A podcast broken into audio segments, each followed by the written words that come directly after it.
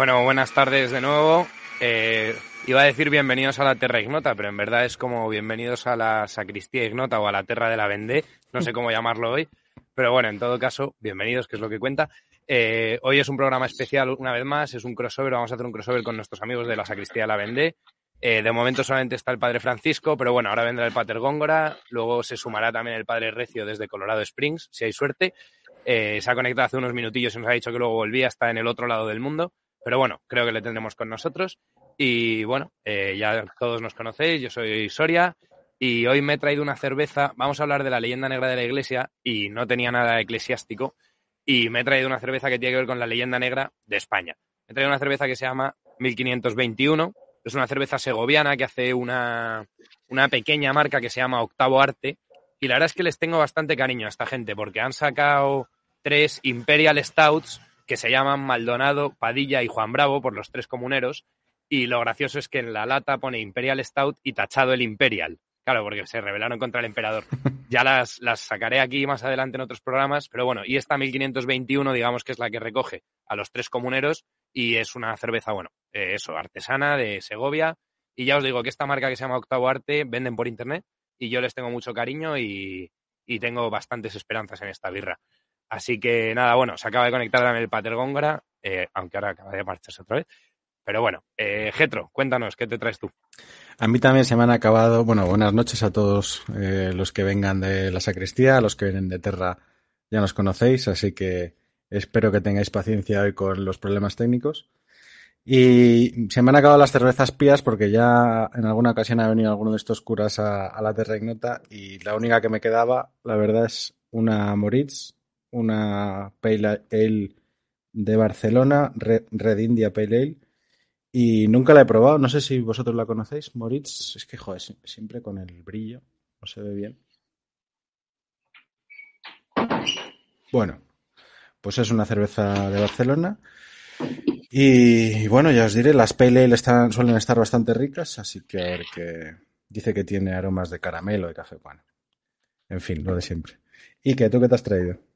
Bueno, ya sabéis que yo soy un afincado a mi. Eh, la clásica de, Reserva 1890, eh, que nunca me falla, porque, porque no tengo vida. Andamos confinados por positivos, así que aquí al otro, al otro lado del mundo no, llega, no llegan los envíos por internet, así que aquí estamos con la verde. Eh, iba a decir, ¿y usted, Pater?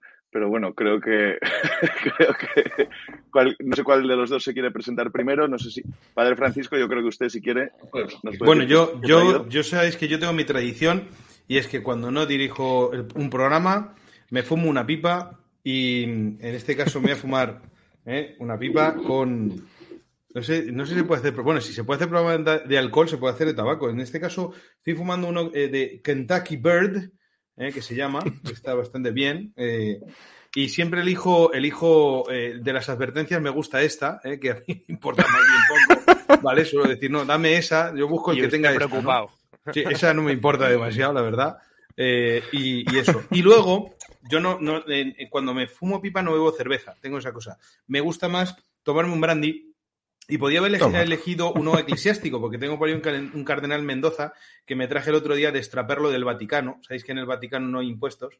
Y entonces, bueno, pues me pasé dentro y me traje una botellita de cardenal Mendoza sin impuestos. Pero me voy a fumar, me, voy, a, me voy a, beber un, Carlos I en este caso, que lo tengo aquí preparadito, ¿vale? Entonces, eh, pues vamos, como vamos a hablar un poco del imperio, pues ahí está. Con, mi 1521 y su Carlos I. a, ver, una, una, batalla y una guerra. Pater Góngora, ¿y usted? Bueno, pues yo me he traído, siendo fiel a la tradición, y aquí de la tierra del Reino de Granada, pues la Alhambra 1925 reserva, que nunca falla en la gran ocasión. Así que, igual que la primera vez cuando vine, pues también en esta ocasión. Bueno.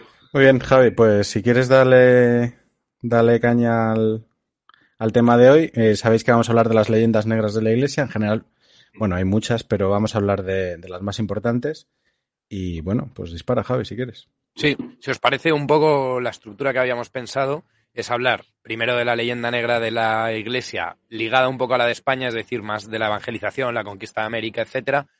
luego un segundo bloque de quizás lo que es la mayor leyenda negra de la Iglesia, que es el tema de la Inquisición, y luego ya irnos un poco más al mundo moderno y hablar de la Revolución Francesa y la Iglesia como comienzo del mundo moderno y posmoderno en el que vivimos actualmente y terminar con las leyendas negras contemporáneas. Lo cuento así un poco eh, haciendo la narración del guion, porque como luego siempre nos lo saltamos para que la gente nos pueda llamar la atención y decirnos, oye, os estáis yendo por las ramas. Entonces, bueno, si, os parece, empezamos un poco eso con el tema de la evangelización, la conquista española de América y demás. Y bueno, ahí la primera gran pregunta, ¿no? Quizá es ¿por qué surge esta leyenda negra? Es decir, eh, en el siglo, a partir del siglo XV, especialmente desde el XVI, eh, España conquista toda América, empieza la evangelización, eh, se crean millones de misiones, los, vamos, desde luego el cuerpo eclesiástico, los sacerdotes son imprescindibles en todo este proceso y parece que esa hegemonía de España de repente en lo cultural empieza a recibir unos ataques cada vez más intensos, especialmente por sus enemigos protestantes. Y, esta es la, historia que ha terminado calando, ¿no? De ahí el nombre de Leyenda Negra. Y, resulta curioso cómo ha ido calando. Y bueno, eh, quizá plantearnos ese por qué. Eh, ¿Cuándo surge? Que yo creo que es pues, a partir del siglo XVI-XVII más bien. Y por qué ese ataque tan frontal a, a la Iglesia ligada a la hegemonía española y sobre todo a la evangelización que hizo. No sé si os parece una buena apertura de melón. Sí, sí, fenomenal. Eh, yo ah, lo primero que quiero decir es que ya ha salido este tema alguna vez así un poco de pasada en, en Terra Ignota y, y, sobre todo en el capítulo, no sé si os acordáis de Hassel Paris, cuando eh, hacíamos una, una especie de análisis de, de, la geopolítica ¿no? en el mundo y de, de los distintos ejes que hay. Y él nos decía, si os fijáis, las áreas de influencia, lo que, lo que determinan las áreas de influencia de todos los lados es la religión. Entonces, no se puede entender eh, lo que pasa con, con, el inicio de la leyenda negra eh, contra España y contra la Iglesia Católica sin el, sin el matiz este de la geopolítica. Hay un imperio que está molestando a otras eh, potencias que empiezan a ser fuertes y entonces esto es una táctica mm, casi psicológica, se puede decir también, eh, que, que eh, trata a los españoles, pues eso, como, como unos salvajes, como para desprestigiar todo lo que hacen los españoles y ponerse ellos, quizá también para tapar sus propios tropelías y sus propios atropellos, para eh, conseguir mm, desbancar al imperio español. Creo que tenemos al padre Recio. Vamos a ver si le damos paso. Hola. Muy buenas, padre. ¿Qué tal? Una bendición estar con vosotros. ¿eh? Igualmente, muchas gracias. ¿Cómo, ah, ¿Cómo, trabaja esto? Bienvenido, Padre Recio. Precisamente estábamos presentando el primer tema, que es el tema de la leyenda negra de la Iglesia y la evangelización de América. Y bueno, ¿quién más apropiado que usted para hablar de este tema que vive allí, en ese hemisferio del mundo? Bueno, pues yo la verdad que no, no tengo mucho conocimiento, ¿no? Pero así, pues, de, de estudio y tal, pero de lo de cuestión de la calle y eso, pues es que aquí sobre todo en Estados Unidos no se habla, no se habla mucho de eso. Aquí, desgraciadamente, los americanos no, no están metidos ni en lo que es la geografía ni la historia. Pero cuando vivía yo en Cuba, sobre todo los comunistas, eh, les encantaba hablar de esta memoria histórica. Yo creo que en España pasa lo mismo, ¿no? Y cómo vinieron los, españoles matando, abusando, destruyendo, y pues lo cual pues no es verdad, ¿no? han, han creado tanta cosa y nunca se habla pues del bien que hicieron de traer lo que era la, la fe y la religión verdadera, ¿no? Y tampoco se habla de las uniones de los nativos con los españoles, que yo creo que eso no, no pasó en ningún otro sitio. Aquí en Norteamérica, pues con los negros y los nativos no se unieron ellos, sino lo veían como una clase diferente, lo que no pasó pues con, con los españoles, más o menos lo que he escuchado. Pero los comunistas pues lo que hablaban mucho era de ese cambio, ¿no? De que, bueno, pues llegaban aquí a cambiar, eh, ¿cómo es que se dice? Espejo por oro, ¿no? que es una cosa pues que yo, yo creo que en Cuba no había ni oro, no había nada, ¿no? Cuba está fatal como ahora. Pero de lo que he estudiado un poquitín también en, en España, hablaba yo con un sacerdote antes de, de, venir, de un sacerdote de Michoacán, que dice que todavía como en Michoacán se acuerdan de aquel obispo eh, Quiroga, ¿no? Y ahí en, en España, en México, perdón, dice como Quiroga enseñó a cada aldea a tener un oficio. En esa parte de Michoacán, cada pueblo tiene un oficio. Hay alfareros, hay algunos que hacen guitarras y, todavía le, llaman papá Quiroga, ¿no? Creo que le llaman así, por el amor que le tenían a este obispo, creo que se llama Vázquez de Quiroga, algo así, y que hizo, que hizo mucho bien. Yo creo que tenemos nosotros que, que poner codos en las mesas y estudiar un poco la historia, porque si no sabemos la historia, pues estamos muy mal, ¿no? Eh, pa, eh, Royland, ¿y no tenéis ninguna estatua allí de, de Colón o de o de o de Frejunípero Serra o alguno de estos que hayan tirado ahora recientemente alguna historia o no? ¿O Oh, no, sí. no hay de eso? No, no, ahí en... Digo en tu en tu estado. No, mi estado es que es una partida de sinvergüenza todo. mi estado, mi estado, pues eh, completamente ateo, ¿no? Eso, eh, la mayoría de la gente aquí son paganas en este estado y, y las montañas pues hacen brujería y sacrifican, ga sacrifican gatos y tal. Esta. Eh, somos muy, muy pequeños, ¿no? Pero si vamos a, a, a, la costa oeste sí que hay muchísimas estatuas, sobre todo pues de Fray Junípero Serra, que, le, que los ignorantes estos eh, del Black Lives Matters, ahora voy a poner yo un, ¿cómo se llama? Un sign afuera, pues como está el perro aquí que es labrador negro, le digo Black Lives Matter. Pero, pero sí, han, han, acabado, han destruido todo, ¿no? Todo lo que gente sin saber, eh, destruido el, el arzobispo eh, Cordilione de ahí de San Francisco, ha salido a la defensa e incluso ha ido donde hay una estatua de Fray Junípero Serra que le han puesto pintura y la han tirado eh, e hizo un exorcismo eh, del lugar, ¿no? Eh, usando el capítulo tercero, que ahora, pues desgraciadamente, con la dubia, bueno, no sé, bueno, vamos acá, esto es historia, ¿no? Pero si quiere, padre, cuente un poco para los que no lo sepan quién fue Fray Junípero. No, pues yo, Fray Junípero, yo no sé. Bre brevemente, ¿no? pero, brevemente. Pero un poquitín, yo era un, un, franciscano español y que quería, yo creo, ser misionero y tal. Yo era un, un estudioso y parece que en la, esa, cuando venían los españoles para acá, pues uno de los frailes tuvo miedo al mar y tal y, y pudo venir él en, y empezó a hacer toda la evangelización de, de la costa oeste. Y el pobre sufrió un montón dice la historia que, que, le mordió una serpiente y todo esto, que en, el pie este, caminaba con una pierna muy mala. Y cada lugar que iba, lo primero que hacía era pues eh, hacer una misión con la iglesia, la misión con la iglesia en el centro y luego alrededor lo demás. E incluso los indios que vivían en esas misiones estaban protegidos por la, por la iglesia que no los podían sacar allí y, y llevarlo a otros sitios a, a, a, trabajar en nada, sino que estaban bajo el amparo de la iglesia.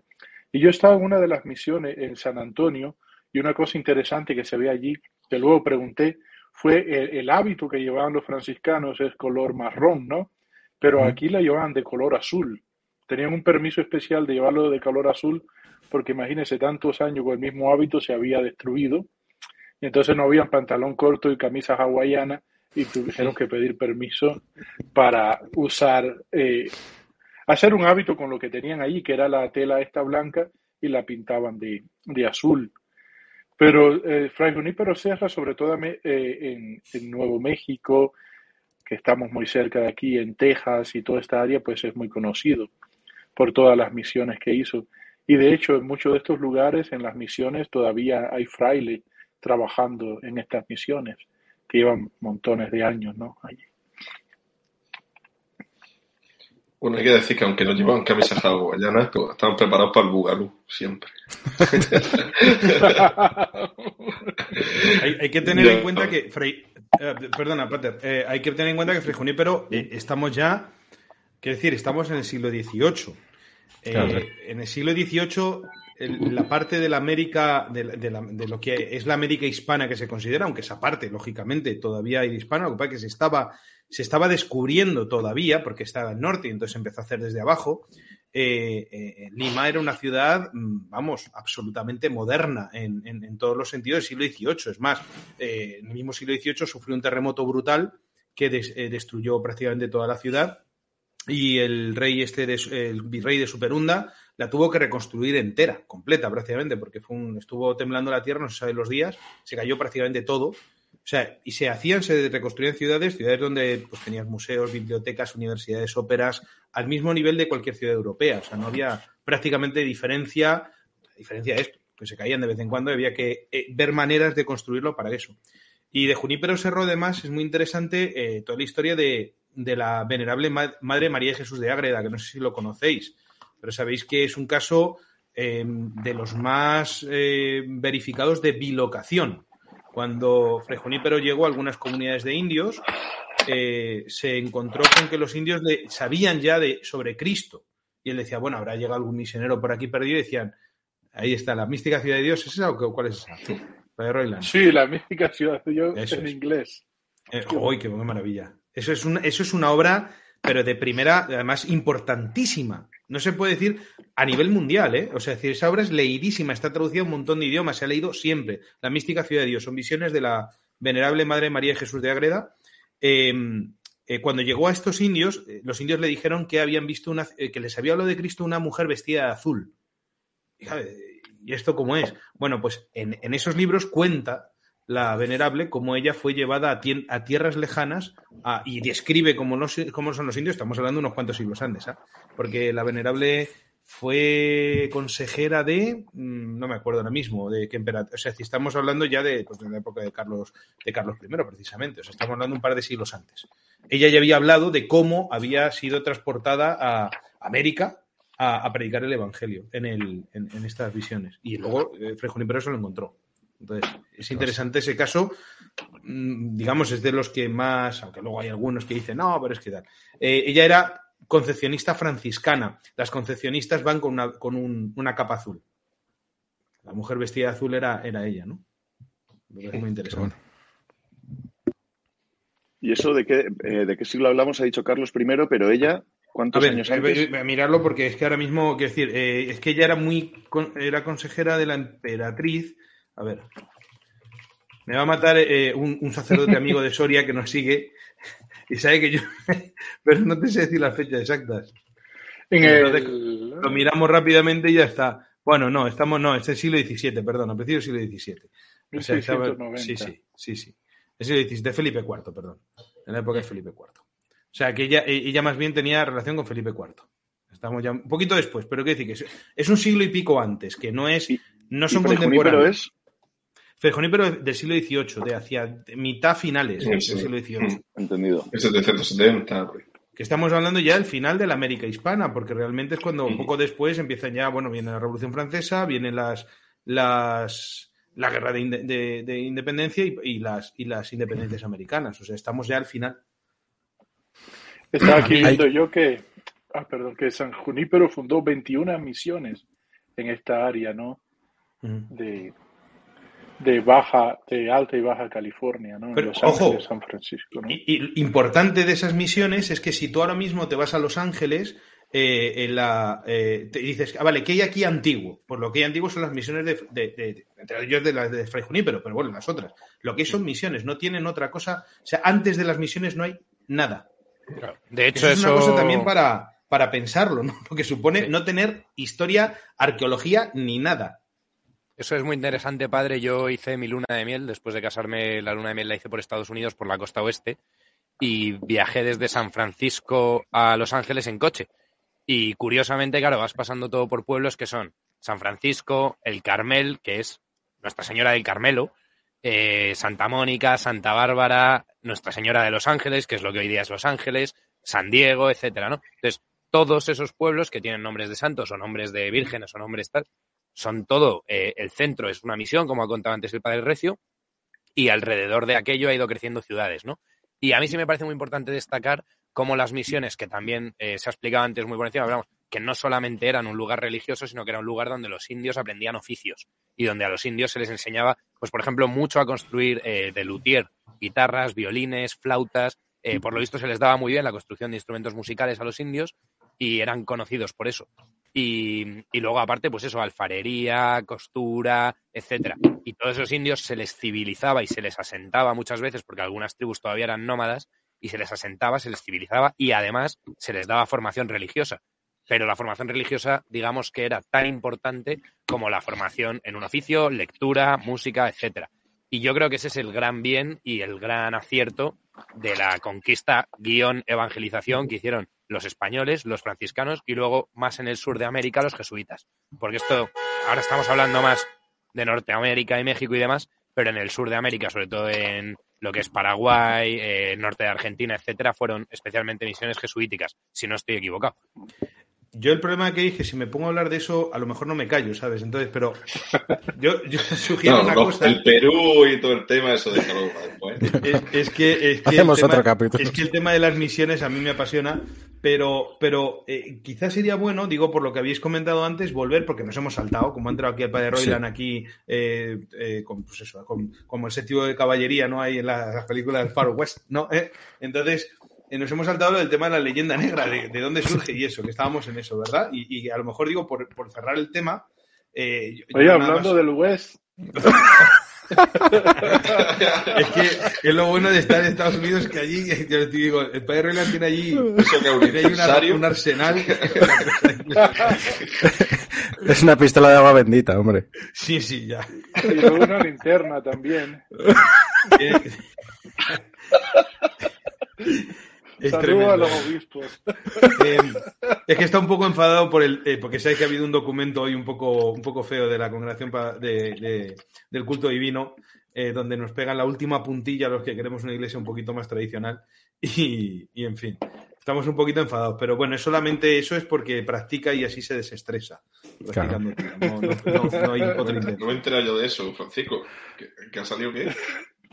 Una, una, respu- una respuesta del, no del Papa, sino de doctrina, eh, culto divino, perdón, Mm. a unas dubias sobre tradiciones custodes. Eh, en fin, son Sí, para sí. tirarse los pelos, los que tienen pelo. El, el tema de la leyenda negra, lo que vamos. Eh, leyenda negra, sobre todo, a ver, hay muchas, muchas cuestiones, Mm, pero evidentemente, y hay una cosa que habéis señalado, el tema eh, del otro día, el tema de los imperios y la religión. Ojo con eso, porque el imperio español tiene una nota característica realmente no es tan... Es verdad que ha habido, sobre todo, imperios muy antiguos, donde sí que había una cierta religión detrás, pero la religión es un elemento puramente cultural. Pensemos, qué sé yo, cuando se expande el helenismo eh, con Alejandro Magno, y sí, se expande la religión griega, pero a la vez la religión griega más bien lo que hace es contaminarse con cultos mistéricos que vienen del Oriente. Entonces no hay realmente ese- esa primacía de la religión. Si hablamos de Francia, por ejemplo, Francia, cuando ha sido más grande, ha sido precisamente cuanto menos católica ha sido. Es una cosa curiosa. Eh, Estados Unidos, en cuanto que imperio, ¿qué religión tiene?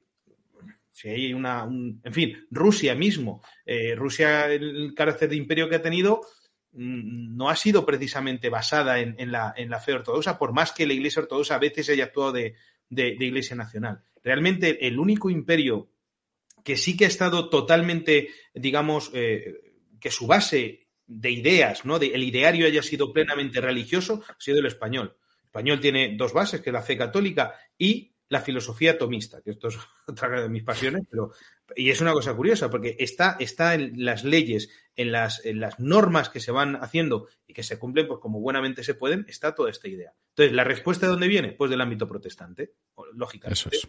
Entonces, eh, sobre todo el, el origen está en, las, en Flandes, en, en la guerra con los Países Bajos, eh, pues porque ellos, evidentemente, la cuestión política ahí se mezcla otra vez con la religiosa. Estas llamadas guerras de religión que se han hablado tanto, que no son guerras de religión, son guerras donde hay unos problemas políticos en donde se mete el tema religioso, precisamente porque como el otro contendiente es España y la fe católica, pues entonces nos interesa ponernos del otro bando, y no solamente el bando nacional contrario, sino el bando religioso contrario. Entonces, hace falta una labor de propaganda, que eso lo hacen magistralmente, efectivamente, utilizando las mismas fuentes españolas. Ahí está. Eso es, eh, ahí es donde quería yo. eso es, Bartolomé eh, de las Casas, eso, Bartolomé de las Casas, que es el, muchos dicen es el origen. ¿no? Entonces yo, yo diría eso sobre ese tema. Em, ¿No metería en ese saco al Imperio Otomano? En ese, en ese saco de imperios que llevan la religión. Ahí los musulmanes no. no eh, Yo creo, sí, yo creo que es indudable. Lo que pasa es que eh, sería una. yo lo, o sea, eh, hay una diferencia clara entre la fe católica, pero sí, efectivamente, en ese caso, el, el, mundo musulmán, evidentemente, aunque en el, el mundo musulmán no es unitario es verdad que en el Imperio Otomano se hace esa unidad de alguna manera, eh, bueno, un poco por la fuerza, ¿no? Porque el mundo musulmán tiene una cantidad de tensiones internas, de sectas, de rupturas brutal, ¿no? Nosotros no lo conocemos porque nos pilla lejos. Pero claro, entre los musulmanes se han estado matando entre ellos toda la vida y siguen. Eh, mm, pero es verdad que efectivamente en el momento que tú tienes un poder político, ese poder unifica también lo religioso, porque ahí hay una identificación, mientras que en la parte española no la hay, siempre va a haber esa, esa dualidad ordenada además. Y, sí, en ese caso esa precisión me parece correcta. yo donde, yo donde diría, Padre Francisco, que está la gran diferencia entre el, catolicismo y España y el mundo musulmán es que efectivamente en el mundo musulmán la política y la religión se confunden, es decir, los cargos políticos solían ser cargos religiosos y aquí esa dualidad de la que usted habla es orgánica, es jurídica y, y se da en la realidad, es decir, los musulmanes, por ejemplo, hasta tal punto es así que la gente que era de otras religiones del libro pagaban un impuesto y mantenían su fe y no había un proselitismo. Exacto, no había, y no había un proselitismo en ese sentido. Había a lo mejor una cierta agresividad para convertirlos, pero no proselitismo en el sentido de crear una misión donde se le enseñan unos oficios y tal. Entonces yo creo que es una manera de evangelizar, valga la palabra para un musulmán, que no es especialmente adecuada, pero tienen una manera diferente, ¿no? De acercarse a, atraer a los demás a su religión, creo yo. Lo, que hay, sí, pero la expansión del mundo musulmán ha sido la espada. Es decir, no ha habido ese afán, digamos, ya no proselitista, sino de evangelización propiamente, eh, desde el momento en el que, como bien dicho, está unido totalmente poder político, poder religioso. Nosotros estamos hablando que ya con San Agustín, eh, eh, el primero que plantea una separación clara entre el poder eh, terrenal y el poder de la religión, ¿no? Y, ese, digamos, esa elaboración filosófica, teológica, en el mundo musulmán, salvo excepciones muy contadas de, filósofos sabios concretos, eh, no se ha hecho, ¿no? Ya sea por el humo cultural, ya sea por la, situación propia de cada época que han ido viviendo en esos países. No olvidemos que al fin y al cabo la religión maometana es una mezcla entre el cristianismo. Eh, no sé quién, hizo la definición de que era un judeo-cristianismo aplicado a los bereberes. No sé quién esa definición, me suena haber escuchado. Porque al fin y al cabo eso es un totum revolutum sobre la base de, un Dios único, pero que al fin y al cabo eh, los cinco pilares del Islam responden, eh, digamos, a lo que es la tradición judía, ¿no? Por eso yo, por ejemplo, cuando me preguntan sobre el tema de Tierra Santa, el conflicto allí, eh, el choque que hay es que han dado con la norma de sus zapatos, porque tanto judíos como musulmanes, eh, para mí son, la, son dos caras de la misma moneda, que se mueven eh, en los mismos, digamos, los mismos conceptos y, y en todo. Sí, bajo ningún concepto trataba de establecer un símil entre la religión católica, la cual profeso, y, la musulmana, que desconozco bastante más, ¿no? Pero sí que me hacía, me hacía, porque me ha dado mucho que pensar lo que ha dicho el padre Francisco sobre qué imperios se habían apoyado en la religión. Efectivamente, hay una, hay una clara diferencia entre el imperio español y, el imperio otomano, hay una clara diferencia, pero bueno, que sí que sería el único que por lo menos eh, bajo la bandera, un poco, un poco no, bajo la bandera de la religión, evangeliza eh, bueno, pues como, ha dicho el, padre Góngora, ¿no? Eh, evangeliza con lo que ellos tienen, que es, que es la espada, ¿no? Gracias a Dios creo que el catolicismo hace muchísimos años que, no hace nada parecido a, evangelizar, a, evangelizar con la espada. Es echado de Específicamente eso tal cual no se ha hecho nunca. tampoco los musulmanes lo han hecho. Es que ni siquiera la cruzada. Como estaba diciendo, muy bien. Sí. No, eh, comentaba, cuando la gente dice, no, es que los cristianos y las cruzadas, entonces, ¿qué fue? No, no, las cruzadas no eran para evangelizar aquella zona, no. Las cruzadas eran para defender a los peregrinos y para que los santos lugares tuviesen, digamos, eh, hubiesen unos cauces de comunicación para poder ir y peregrinar. De eso se trataron las cruzadas. Ya está. Vale, vale. Que no es vamos a imponer allí la fe porque aquello... Si quieren hablamos de las cruzadas más adelante, pero vamos a volver a Bartolomé de las Casas, que yo creo que es un personaje interesante para entender todo este, este fenómeno. Yo creo que lo que hay que decir de Bartolomé de las Casas es que eh, en ningún otro país de- del mundo, y mucho menos en las otras potencias protestantes que em- empiezan la leyenda negra contra España, habría tenido cabida un personaje como Bartolomé de las Casas, porque enseguida le habrían silenciado o, o- o cualquier otra cosa, digamos. Eh, en España no solo, no solo se, le, se le escuchaba, sino que se le nombró obispo después de, después de haber eh, empezado con sus quejas y, y- y después de haber señalado que se cometían abusos contra los, contra los indígenas. Y es muy curioso porque yo tengo entendido, corríjame si me equivoco, que todo ese celo que tenía Bartolomé de las Casas en, proteger a los indígenas no lo mostraba con los, eh, esclavos africanos que sí había en, sobre todo, no en la, América Española, solamente básicamente en el, en el Caribe, eh, que sí había eh, comercio de esclavitud, que sobre todo eran lo- los grandes comerciantes de esclavos africanos eran los musulmanes y precisamente los protestantes, ¿no? Son los que hacían negocio con aquello. Eh, pero nunca los defendió Bartolomé de las Casas. O sea, él tenía una fijación con los, con los indígenas que eh, en España no solamente es escuchada, aunque eh, algún historiador dice que con demasiada paciencia, porque había, decía cosas que, que- eran contrastables, que eran mentira, sino que mm, finalmente se aprueban las, las leyes nuevas, ¿no? Eh, a raíz de todas las denuncias de Bartolomé de las Casas. Esto lo, lo podríamos explicar un poquito si quieren, alguno. A ver, eh, eh, bueno, es que otro tema que a mí me apasiona porque las leyes nuevas, es- o sea, vamos a por partes. Primero, Bartolomé de las Casas es un converso. No un converso que se hace católico, sino un converso que él es encomendero, va como encomendero, fracasa y vuelve y de alguna manera tiene algún tipo de cambio personal que le hace, eh, pues eso, lo que pasa con la fe del converso, que eh, si antes era muy para un lado, luego se vuelve eh, exagerado a veces para el otro, ¿no? Y entonces él, digamos que ha participado de un sistema que luego va a defender como inmoral, aunque yo, vamos, y la, iglesia y la sociedad va a pensar que no lo es, le, pues él se vuelve contra él, ¿no? Es un tipo idealista al máximo. Él, Francisco, perdón, una pregunta. Él era encomendero, ¿no? Previamente. Eso es, él fue a América como eso. encomendero.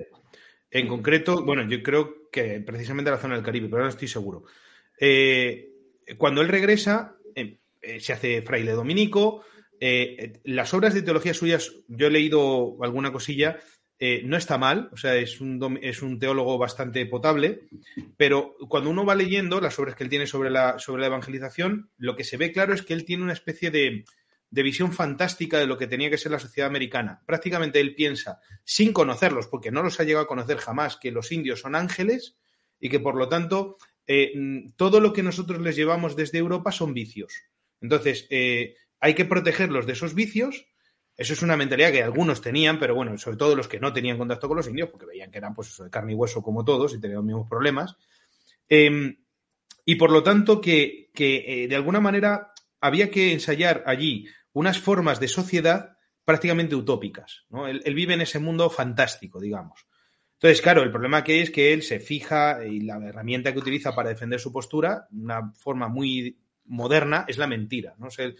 Yo siempre digo que una de las claves de la- del pensamiento ideológico es que para concienciar hay que mentir. Esa es la idea que tiene mucha gente, ¿no? Dice, no, no, es que yo como el fin que tengo es bueno, pues entonces miento sobre los datos. Y él lo hace sistemáticamente. Entonces escribe la breve crónica de la destrucción de las Indias, creo que se llama así, un tratadito pequeño donde lo que cuenta son mentiras desde el principio hasta el final, burradas, exageraciones de cosas que él no sabe porque él no conocía nada. Ahora, hay que situar el fenómeno en el contexto, que es muy importante.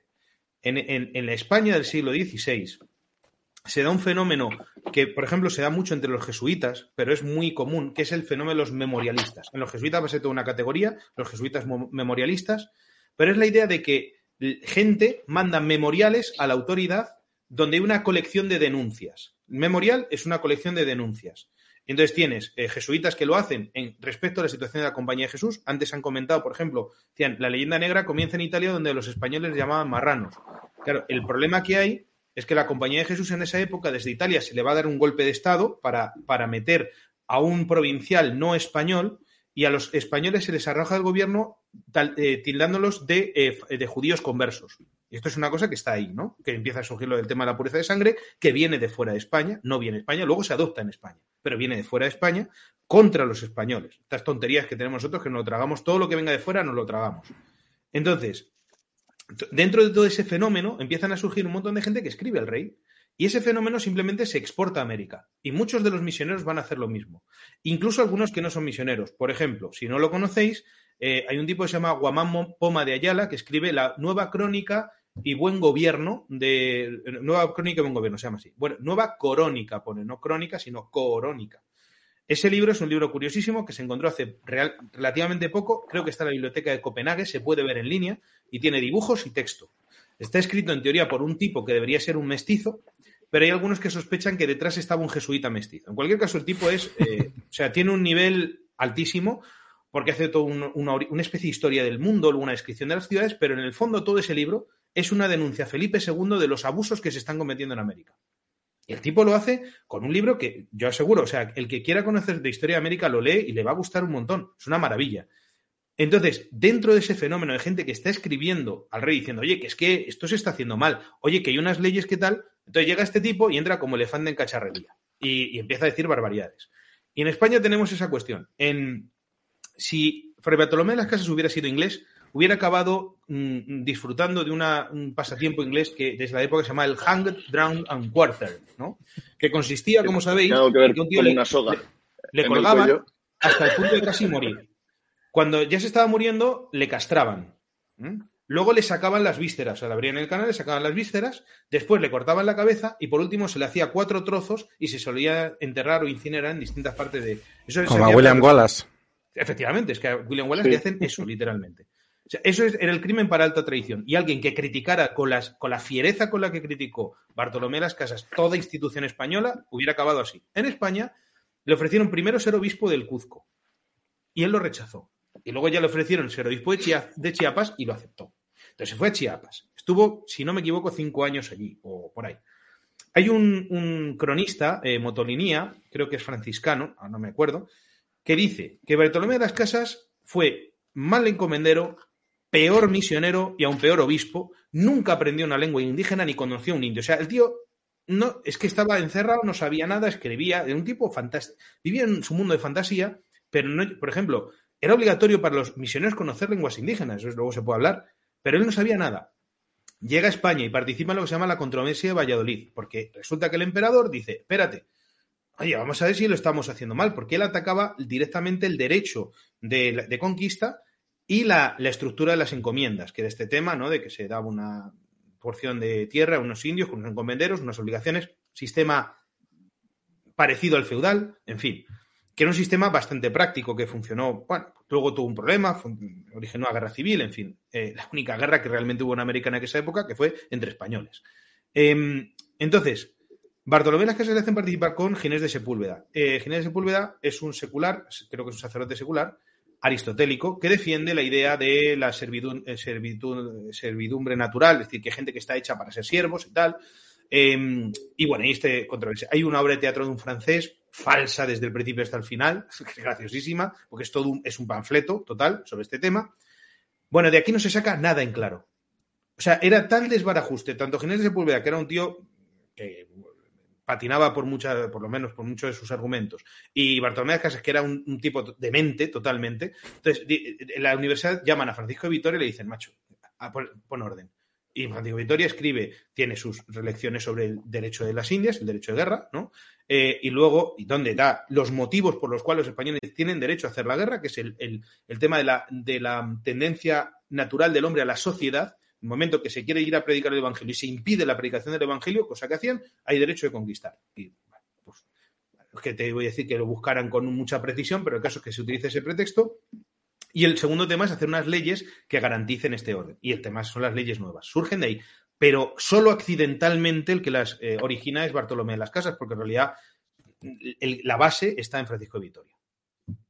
Intento resumirlo todo lo que he podido. Que es un tema sí, sí, pero no, no, pero eso es muy importante para entender la, la, el tema de la leyenda negra porque es a quien cogen todos estos eh, historiadores, escritores, iluminados eh, luminosos, podríamos decir, ¿no? En términos más masónicos, que, que quieren atacar a, a, la Iglesia y a, y, a, España en esa época concreta, ¿no? Claro, porque a mí, perdona, Getro, eso que acabas de decir es exactamente la pregunta que, que quisiera lanzar. Entiendo que estos son, sobre todo, opiniones, pero ¿creéis que la leyenda negra es contra España y le salpica a la Iglesia Católica o es contra la Iglesia Católica y le salpica a España? Es decir, ¿es un movimiento anticatólico es un movimiento antiespañol? Y el, el es una víctima colateral. O mejor dicho, ¿existe, se puede distinguir lo católico de lo español? Esa es otra pregunta. es, que, esa es la cosa. Es que, es que yo creo que eso va íntimamente unido. Es decir, por mucho que, que quieran empeñarse en separar y al fin y al cabo la deriva de, de nuestra nación como tal es eso mismo, es intentar dinamitar sus orígenes y lo que somos y intentar sustituir, pues ya su momento, ¿no? Tras, la Revolución Francesa, la, invasión del francés y demás, pues con la Constitución del 12, pues hacer un pergeño ahí, luego todas las crisis del 19, eh, las guerras carlistas, eh, todo ha sido, eh, y concluyendo ¿no? con la guerra civil y lo que estamos viendo ahora mismo, todos son eh, dinámica histórica de querer romper esa unión entre España y la Iglesia Católica. Porque no se puede entender España sin la una, incluso la Iglesia Católica no se puede entender sin España. Y eso no es algo que no es un brindis al sol, sino que, lo han dicho los, papas y, lo ha dicho todo el mundo, ¿no? Con un mínimo de, mirada histórica y, y haciendo un análisis de los hechos y yendo a los acontecimientos concretamente. El problema es cuando se hace eh, historia desde, un discurso ideológico donde ni se tiene en cuenta el propio desarrollo del acontecimiento, ni los antecedentes, ni las consecuencias que tiene a posteriori. Entonces, claro, cuando todo se hace desde una mirada eh, de prejuicio, sobre todo frente a lo que es la cristiandad, pues claro, todo lo que se presente eh, con esa victoria de supuesto progreso o que viene a ofrecer una nueva visión del mundo, viene a ser eh, todo lo contrario, ¿no? Yo creo que, que, ahí se resume mucho, por ejemplo, cuando hace unos meses veíamos a, nuestro ínclito presidente decir que, que, el cielo estaba en la tierra, ¿no? Que no había que buscar aquí, que el cielo estaba eh, aquí con nosotros, ¿no? Entonces, todas estas series de, de conmovisiones personalistas que, que al fin y al cabo lo que han hecho es, pues, quieren traer el cielo a la tierra y nos encontramos el infierno. Pues claro, esa idea de España, que al fin y al cabo yo para mí, eh, y creo que junto con muchos historiadores, el inicio de la España histórica como tal es el concilio de, Toledo, ¿no? Es la conversión de Recaredo y el comienzo de, una unidad histórica, cultural y de fe. Un mismo idioma, una sola fe, un solo bautismo, casi podríamos decir. Y, y, a partir de ahí es donde comienza España. Y de ahí la idea de reconquista, sin la cual, si no hubiese un, un previo de pertenencia o de sentir que hay una comunidad política, histórica y religiosa previa, la reconquista no hubiera tenido lugar. Por lo tanto, querer desambiguar eh, España y, fe cristiana, pues siempre va a ser un, caso de error. También yo, yo añadiría lo que ha dicho Javi, que también es para tapar los las propias tropelías que hacen esta, que sí hacen estas potencias, que, que todo lo que proyectan en España y en la Iglesia Católica, ellos sí lo hacen en América del Norte sobre todo, ¿no? Como acaban con toda la población indígena, y esto nos lo puede decir el, padre Recio, eh, es famoso lo de las, las, reservas de indígenas allí que les ponen casinos ¿no? a los pobrecillos para que se ganen la vida, ¿no? Porque, porque es que no hay, porque se, porque se los han cepillado a todos, ¿no? Sí, de, de hecho los indígenas aquí quedaron muy pocos, los fueron desplazando a diferentes lugares Ahí tienen eh, eh, en la Florida, en Miami, a los Mikosukis estos, que lo tienen ahí tirado. Aquí en Nuevo México, pues también hay, pero muy, muy pocos y, y los pobres, pues eh, en unas reservas allí, bueno, los pobres ahora bien mejor que nosotros, ¿no? Porque tienen sus casinos y el gobierno, pues como le tiene cargo de conciencia, pues le dan un cheque todos los meses, entonces viven sin trabajar. Pero los pobres al final lo que han hecho eh, esta gente, pues al sacarlo de su hábitat y ponerlo en otro sitio, le han destruido la, vida, ¿no? Porque en estos lugares la, la, violencia es terrible, eh, muchos mueren, son, son alcohólicos, diabéticos y no trabajan, no hacen nada el día entero peleando, haciendo nada y, y muchos pues mueren. De hecho, en Nuevo México, una cosa interesante es la Iglesia Católica sigue trabajando con ellos. Hay una misión, la misión de San Juan Bautista, en un pueblo que se llama Winke, ahí eh, cerca de la frontera con Colorado. Ahí hay dos sacerdotes que trabajan directamente con, con, la, con los indígenas. Y todavía hay muchos indígenas allí que, pues que ellos hablan su lengua, hablan, tienen sus costumbres, tienen su propio sistema de gobierno, tienen su propio eh, ID o, su, identificación propia de la tribu a la que pertenecen. Y ellos pues no, no son muy abiertos a que se junten con, con la gente blanca, ¿no? sino que ellos ahí se reproducen entre ellos mismos y tal. Es una cosa muy, muy interesante. Y luego tienen sus, sus capillas. Es una cosa eh, que se parece mucho a la gente latinoamericana. Mucha gente en Latinoamérica tiene su, su capilla en su casa y ellos también. Ellos tienen sus capillas en sus casas, eh, quieren que el sacerdote vaya caminando desde la iglesia al cementerio, si tienen su cementerio propio con sus cruces y todo. Y algo interesante es que me decía este sacerdote, que aunque llevan tantos años evangelizándolo, que cuando hacen el, el entierro hacen todas las oraciones católica y luego trae un chamán de ellos para que haga también las oraciones de ellos, que es una cosa un poquitín rara, ¿no? Pero sí, aquí, aquí lo han ido, le fueron sacando de todos los sitios y, y lo han dejado pues en pequeñas reservas indígenas y en lugares que no tienen ningún tipo de relevancia, no lugares buenos ni nada de esto. Porque ahí en la Florida pues están cerca de los Everglades, que es todo un eh, pantano, ¿no? ahí dándose besos y abrazos con los cocodrilos y tal, pero, pero no son lugares ni, ni buenos ni nada. Creo que la gente va ahí por todos los casinos y tal, que los casinos, vamos a hablar, los casinos, pues eh, detrás de todo esto está la, la mano de otros, ¿no? No son los indígenas quienes llevan las cosas. Ellos toman un por ciento, cada, cada persona de, en la tribu toma un por ciento de las ganancias del casino, pero creo que hay un 50% que va a un sector privado quién, quién paga por la construcción de los casinos, los permisos y todo esto. Sí, todo eso es negocio, ¿no? Lo, lo, lo de los casinos solamente por, por, decirlo, el tema se hacen porque en, en, muchos estados está prohibido el juego, pero los indios tienen un derecho particular. Y por eso pueden hacerlo en, sus, en su territorio. Es un poco la idea. Igual también ha habido con tema de alcohol. En algunos momentos donde se ha prohibido el alcohol, también los indios eran los que podían. Y bueno, pues evidentemente eso atrae a las mafias, pues de, en fin, de, de claro. aquella manera. Una cosa eh. interesante, perdón, hablando de los casinos, yo he estado en Nueva Orleans tres años. Entonces en Nueva Orleans está prohibido los casinos. Pero lo que han hecho es que los casinos son barcos. Los claro. casinos están anclados. Entonces es un barco que está fuera del territorio de la tierra. Pues ahí lo, ahí lo tienen, ¿no? Sí, sí. Eh, de decía, Javi, estás muteado. No, no, pero habla tú, habla tú, perdóname. Ah, no, no, que había una, una persona que preguntaba, ¿qué me ha parecido muy interesante esta pregunta, ¿qué papel juega la aparición de la Virgen de Guadalupe en contra de la leyenda negra? Yo, antes de que respondan, eh, quiero decir que se ha utilizado también para, para meterse con, con la Iglesia el hecho de que eh, le hable en el idioma, no sé exactamente cuál es, el idioma indígena. Nahuatl, Nahuatl. me imagino. Nahuatl.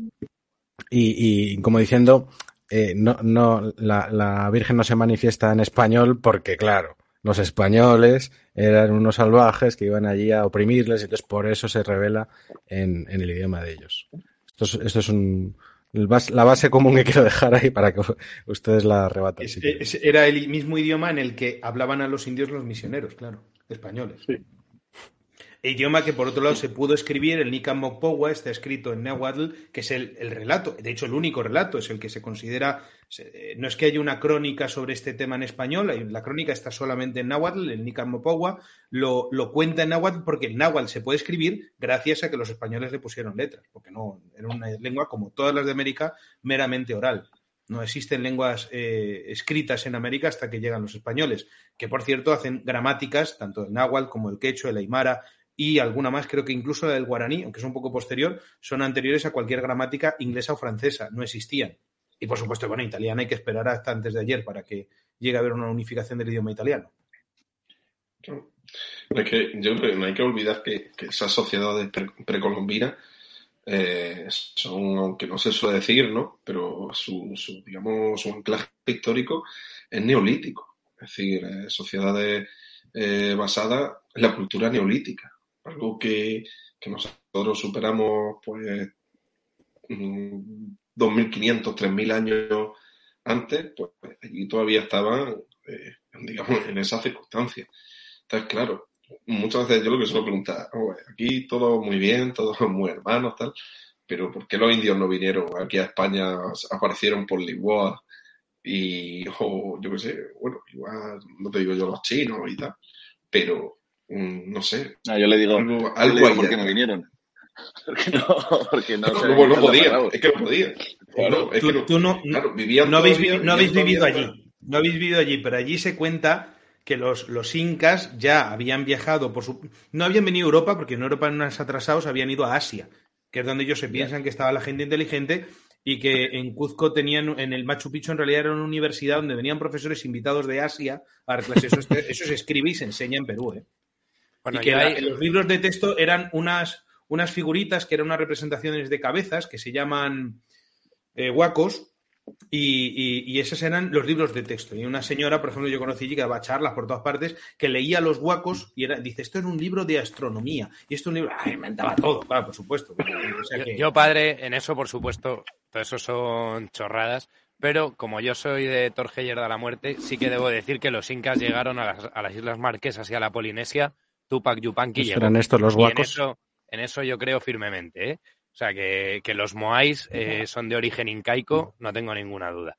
Nada, esto, perdón por el chascarrillo. Pero iba a contar justo antes de respecto de México, ahora que han preguntado por la Virgen de Guadalupe, que a mí también me parece muy, muy sintomático de lo que has dicho, Getro, antes de usar la leyenda negra para tapar las vergüenzas propias, que eso no es una cosa antigua que se hiciera en el siglo XVIII, en el siglo XIX, que lo hicieran los ingleses o los holandeses, que por supuesto, sino que hoy día se sigue haciendo. López Obrador, el presidente de México, hace pocos meses, eh, comenzó un ataque brutal a la herencia española y a criticar mucho a, la Iglesia y a los españoles y demás por la conquista, por las barbaridades, por las enfermedades, bueno, por todas las historias a las que estamos acostumbrados. Es curioso, eh, y por eso digo que es muy sintomático, cómo esto generalmente lo hace gente de apellido que acaba en EZ y más blancos que yo, que es bastante decir, y es curioso también la respuesta que tuvieron eh, el grupo, el EZLN, el Ejército Zapatista de Liberación Nacional de Chiapas, que no son sospechosos de proimperialistas, ni de católicos, ni de amigos míos, contestaron a López Obrador diciéndole que se dejara de chorradas de hablar de los indígenas, que son ellos, dice que a nosotros todo esto nos importa, perdonadme la expresión, tres cojones, y que se dedique a arreglar los problemas de su país, que es lo que viene mal. Entonces, eh, quiero decir que estas muchas veces los propios eh, criollos o descendientes de criollos blancos de buen apellido, compuesto y de origen español son los que utilizan esto para no hablar de problemas reales que hay en sus países, como es la corrupción, como es la pobreza, como es la delincuencia, como son el narcotráfico. Y los propios indígenas de México, en este caso, le abroncaron a López Obrador y le dijeron que dejara de utilizar su historia para justificar sus tropelías, ¿no? Entonces, por eso digo que no es solo una cosa que se hiciera para crear una leyenda rosa pro-inglesa, pro-holandesa, en contra de una leyenda negra española, sino que a día de hoy, en esos países que desgraciadamente muchos de ellos tienen mucho sufrimiento, se utiliza por las élites para no hablar de los temas realmente importantes, intentan engañar a los indios con esto y gracias a Dios muchas veces no lo consiguen y son los propios descendientes de indígenas o la gente de ambientes más rurales, etcétera, los que miran con más cariño a los españoles, a la madre patria, a, y, a la, y a la religión católica, de hecho. Y a la religión católica, por supuesto. Esto, esto ya es mucho más, avanzar mucho más en la historia, pero todo el tema de los cristeros eh, viene porque unas élites efectivamente lo que quieren hacer es eliminar el sentimiento católico de un pueblo eminentemente católico y que no quiere renunciar a su herencia española y al evangelio y eh, eh, se comienzan a realizar una serie de leyes, en la Constitución incluso, atacando a la Iglesia, atacando a toda la tradición de esta gente y son ellos, es el pueblo el que se revela y, y al que empieza a perseguir el gobierno mexicano y por eso le, les llamaban cristeros porque cuando les fusilaban ellos decían viva Cristo Rey. Eh, eh, entonces es un poco así, lo de siempre, ¿no? El juego de las élites de, Eh, te, te, enseño esto, pero te lo escondo y, y ahora te, te, digo que esto es lo que te tienes que fijar, pero en realidad el pueblo está en otra cosa. Una cosa que, que, además la, la élite criolla, que, ¿quiénes eran? Es decir, eh, los, descendientes de aquellos que había, pues, esos mismos encomenderos que hablábamos antes de Fray Bartolomé, pues esos son los criollos. Y, mezclado con el tema de la masonería. Es decir, la, la, la élite que, tratan de buscar todas las revoluciones y demás, y la separación de, España, está detrás de la masonería. Y, y, claro, pero eso no interesa decirlo. Y en la guerra cristera, ¿quién es el antagonista? Pues la masonería mexicana, con mucha influencia de, de la francesa, y, y, en esa estuvieron, ¿no? En, en masacrar todo lo que, lo que oliese a cristiano. Y que sobre todo eran los propios indígenas. Estos cristeros sobre todo eran indígenas. Claro. claro. Hmm. Interesante la... Volviendo a, a Nuestra Señora de Guadalupe, que le tengo yo muchísimo eh, amor y devoción, porque... Imagina, no. La mayoría de, de, lo que he trabajado yo aquí han sido con mexicanos, que hay mucho, mucho mexicano, uh, y, y el amor que le tienen a ellos es tremendo, ¿no? Muchos de ellos han dicho que la, la, Virgen pues, fue quien trajo la paz a, a México, ¿no? Al principio, eh, como ya vemos, hemos visto incluso en la película esta de Mel Gibson cómo se estaban matando entre ellos y tal, y luego los, los misioneros habían empezado a trabajar allí, pero necesitaban algo, ¿no? Que, que diera ese impulso, y a quién se le aparece la Virgen, a, a un indito que no hablaba español, que que ve a la Virgen, él iba de camino a buscar un sacerdote que le diera la, la, unción, la extrema unción a su tío, y tiene este encuentro con la Virgen y la Virgen le pide que, que vaya a ver al obispo. Imagínense que, que, él puede ver al obispo, pero si nos ponemos a pensar a nosotros que somos curas en el 2021, es difícil ver al obispo, ¿no? Imagínate ir de indio sin hablar español y tal, y que el obispo le, le abra las puertas del Palacio Episcopal y le dé la bienvenida y todo, y que tenga una relación con este hombre, es que se ve la compasión y el cariño que le tenían los misioneros a, a, a los indígenas, que aquí no le veían como, como animales, como nos quieren decir, que estos eran animales y, y lo explotaban y tal. A lo mejor eso pasaba, pero sí que había un amor por la salvación del alma de esas personas. Y luego cómo se empezó a difundir el mensaje de la Virgen de, de, Guadalupe, no solamente en México, pero ella es patrona de las Américas. Ella es patrona de todas las Américas. Incluso en Estados Unidos, los norteamericanos le tienen muchísima devoción a la Virgen de Guadalupe. Y si uno le pregunta a un norteamericano cuál es la patrona de Estados Unidos, no te lo saben decir. Que la patrona de los Estados Unidos es la Inmaculada Concepción, pero en casi cada iglesia que uno va hay una estatua eh, de, de la Virgen de Guadalupe, hay un, hay un cuadro, y luego cómo impactó, cómo le ha hecho tanto bien al pueblo mexicano ese, esa devoción a, a la Virgen, porque la Virgen les ha llevado a Jesucristo, a, a, su Hijo. Y aquí pues es una cosa grandísima, ¿no? El 12 de diciembre aquí es algo tremendo, se pasan todo el día en la iglesia rezándole, cantándole, eh, estando con, con, su madre, incluso luego que después que no vienen muchos todo el año, ¿no? Pero el día de la Virgen de Guadalupe nadie trabaja. Aquí están y quieren mariachis y medianoche, se le da lo mejor a la, a la Virgen, ¿no? Sí. Yo, lo que sí me parece, ahora que eh, tratamos a la Virgen de Guadalupe, eh, aquí en casa le tenemos mucha devoción porque mi hermana, que es eh, Carmelita Descalza, eh, le tiene mucha devoción desde, desde que era pequeñita a la Virgen de Guadalupe y le trajimos hace, Javi, no sé cuándo estaríamos ahí, hace ocho o nueve años, ya hace mucho tiempo, yo fui allí a, a, ver a la Virgen de Guadalupe.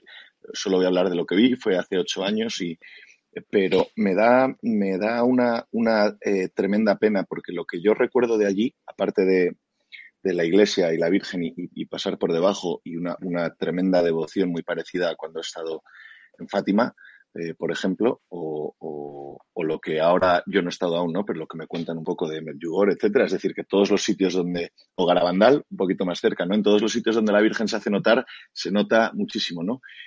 Y el comentario no será bien recibido, ¿no? Pero me dio mucha pena porque me parece que somos nosotros mismos a veces los que nos damos un, un tiro en el pie, porque eh, lo que recuerdo era todo el, todo el, eh, ya no sé si lo recuerdo bien, ¿no? Pero recuerdo todos los, las tienducas que había, eh, que ya no, eran tienducas, ¿no? Era una cantidad allí, ¿no? De plata y de oro y la todo. Fernalia, sí. Y entonces, claro, yo lo veo y pienso, eh, bueno, pues en, nuestra Madre Santa María, ¿no? Y, pienso en, a veces en lo, que, en lo que convertimos estas cosas, con qué piedad y con qué fervor acaba de hablar el Padre Recio de, la Virgen de Guadalupe, y somos nosotros a veces quiero decir que, mm, tampoco tengo ninguna necesidad de ser eh, ir en contra, ¿no? Pero que, somos nosotros mismos a veces incluso los que nos creamos un poco la, leyenda negra, ¿no? Porque parece que, no necesitamos que, que, nos quiten la razón, ¿no? Y, con algunas cosas, eh, eh, bueno, pues eso, ¿no? Entonces, la Virgen de Guadalupe, en ese sentido, no sé si han estado ustedes hace poco o, lo que hay ahora es, es distinto. O, yo, no, puedo viajar mm. mucho, la, la, verdad es que tengo muchas ganas de ir a México, pero no he podido ir. Y cuando vaya, lo primero que quiero ir es allí, desde luego. A Guadalupe. Sí, sí, sí. Nada, pues, bueno, pues, si os parece que vamos. Perdón, solo decir una cosa y tiramos de Guadalupe yo es que tengo que contarlo. El mejor recuerdo que tengo no es cuando fui, sino cuando la sobrevolé en el avión. Llegas a Ciudad de México, nosotros tuvimos la suerte de llegar por la noche y México es una ciudad espectacular. O sea, Ciudad de México, no sé, debe tener como 20 millones de habitantes o una cosa así, es, es un disparate absoluto. Y cuando la sobrevuelas ves todo luces, luces hasta el horizonte y de repente ves un monte que está a oscuras en todo el centro y arriba hay una luz. Bueno, pues eso es Guadalupe, ¿no? Y lo ves desde el avión, es una cosa bueno, es que es alucinante, lo tenía que decir, perdona, Getro. No, bueno, que, que si no, no hablamos de las demás cosas del guion. Eh, si quieren, podemos empezar ahora con el bloque de la Inquisición, que es otra de las grandes, junto con las cruzadas, ¿no? Es lo que siempre se suele sacar para el, el argumentario típico, ¿no? Para desprestigiar a la Iglesia. Y antes de empezar, yo quiero decir que, que la concepción que se tiene es totalmente equivocada en el sentido de que se piensa siempre que, que era la iglesia o que eran incluso las autoridades civiles las que cogían a un chivo expiatorio que era el hereje de turno para pues tapar otro tipo de carencias, un poco como, como lo que ha explicado antes Javi sobre, sobre Obrador, ¿no? Hacer esa función de eh, desviar la atención hacia esa persona y así la gente pues no, no piensa en que lo está pasando mal. Y, y es todo lo contrario, o sea, la Inquisición, en realidad, cuando, cuando, se produce, o sea, hay que entender que el, que era hereje en esa época, y es muy difícil eh, meterse en la mentalidad de la época desde el prisma de, de 2021, ¿no? Pero hay que hacer ese ejercicio si se quiere analizar la historia. El hereje era poco menos que el que tenía la variante Omicron, o sea, era, el hereje era el, el que, el portador de los males y del castigo divino a un pueblo. Y era el propio pueblo el que eh, se enfervorizaba cuando había un hereje y el que pedía, pues, eh, lincharle directamente, ¿no? Es la Inquisición la que para los pies, eh, a menudo cuando llegaban a un lugar, llegaban con su, los inquisidores llegaban con, con una pequeña tropa de nueve o diez personas para proteger al reo de los linchamientos públicos, ¿no? Y para llevar a la, a la gente que, que, estaba sedienta de sangre, mandarla a su casa, ¿no? Y el proceso que se establece eh, el proceso jurídico que se establece en la, en la, en la Inquisición eh, es eh, de muchísimas más garantías que, lo, que los procesos civiles de la época. Siempre se utiliza y siempre hay guerra de cifras ¿no? con el tema de la Inquisición. Los tribunales civiles de, de, Inglaterra, en la época, en el, en el periodo en que está la, la, la, institución de la Inquisición, aunque luego hablaremos de que la Inquisición española está aparte, ¿no? pero eh, durante ese periodo, los tribunales civiles ejecutan a cerca de 260.000 personas en esos siglos. Y lo, los tribunales de la Inquisición española siempre se ha, se ha mareado con la cifra y, se, obtienen también de un, de un cronista de la época que luego fue desmentido con, con estudios posteriores que hablaba de, de 30.000 30 ajusticiados probablemente no llegan ni a 5.000. Yo las últimas, eh, las cifras que, más me creo son las de en torno a los 3.000. Pero bueno, entre 3.000 y 5.000 sería bueno, eh, sería una cifra adecuada para, para ponerlo en contexto, ¿no? Los tribunales civiles de Inglaterra, solo de Inglaterra, acabaron en el mismo periodo con 260.000 personas. O sea, para el reo, era una ventaja, el reo siempre quería que, era, que fuera la, la, la, Inquisición la que le juzgara, porque le daba una serie de garantías que los tribunales civiles no, no le daban. Y está siempre, y además en Toledo hay un, hay una atracción eh, para, bueno, una especie de museo para, para eh, engañar a los, a los guiris y a, los que van para allá, que es el Museo de la Tortura. De, hay a los guiris, hay a los guiris. Ese, ese tipo de museos. A, los que tienen mentalidad de guiri. No, pero eso, prolifera mucho. Hay en Toledo uno, pero es que ahora están haciendo en muchas ciudades españolas. Claro, claro. Están proliferando mucho porque venden, porque ayuda. Claro, claro. Son, son artilugios que, que son horribles y, y, son todos atribuidos a la Inquisición. Nada más lejos de la realidad. Bueno, si queréis. Eh, yo, ahí, perdón, padre, solo decir un pequeño apunte. No, eso, más que nada, como desde un punto de vista jurídico, lo que ha comentado Getro es muy interesante porque, claro, la Iglesia eh, tenía una tradición jurídica directamente desde el Imperio Romano que se había mantenido durante, después de la caída del Imperio Romano, durante toda la Edad Media, en el Renacimiento, etcétera. Entonces, la Iglesia Católica, todo lo que es su sistema eh, de, bueno, el canon de la Iglesia, por supuesto, sus tribunales, etcétera, habían mantenido una coherencia que se puede seguir hasta el Imperio Romano, lo cual implica un procedimiento mucho más limpio, como ha dicho Getro, mucho más ordenado y mucho más garantista. Cuando eh, hasta prácticamente sí, hasta el Renacimiento, las instituciones civiles, la justicia que aplican es generalmente muy justicia popular, eh, rozando el linchamiento, ¿vale? Estamos hablando de cosas muy serias. Entonces, esto, aparte de ser un mérito, bueno, pues por las cifras que ha comentado Getro o tal, es que simplemente es una cuestión histórica. O sea, es muy fácil de explicar cuando te das cuenta de que la Iglesia había guardado pues toda esa sabiduría jurídica o todos esos libros o todos esos procedimientos desde hacía cientos de años y los seguía aplicando en sus tribunales y los seguía aplicando en sus procesos y eso desde un punto de vista jurídico es muy interesante y explica muy bien por qué cualquier reo preferiría ser juzgado por la Inquisición que por el Tribunal del Pueblo o por el juez del pueblo o por el comendador de Fuente Ovejuna, que todos sabemos lo que le ocurrió.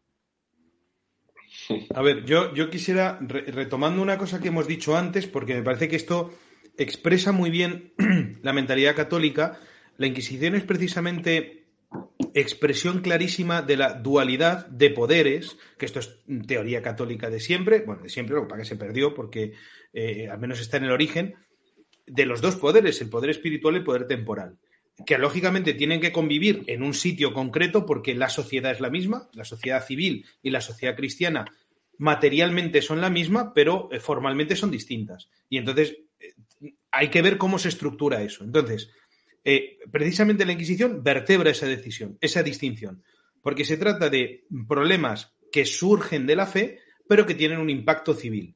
Y ojo, no solamente por herejías. Es decir, la herejía eh, siempre, eh, bueno, lo comentasteis cuando habláis, me parece con el directo aquel con este Hassel, ¿no?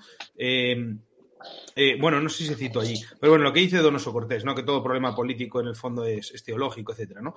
eso está ahí. Quiero decir, en el fondo, una herejía teológica tiene necesariamente consecuencias civiles y generalmente consecuencias civiles desastrosas el origen histórico de la, Inquisición, que como sabemos surge en, Francia con el problema de los cátaros, en primer lugar, porque los cátaros, que luego también sobre ellos se ha hecho una cierta leyenda roja, eh, rosa, eran unos bestias, eran unos tíos que pensaban que eh, cualquier persona que saliera de eh, los patrones que ellos habían mandado, marcado de ser perfectamente cristianos, porque eran los puros, básicamente había que matarlos.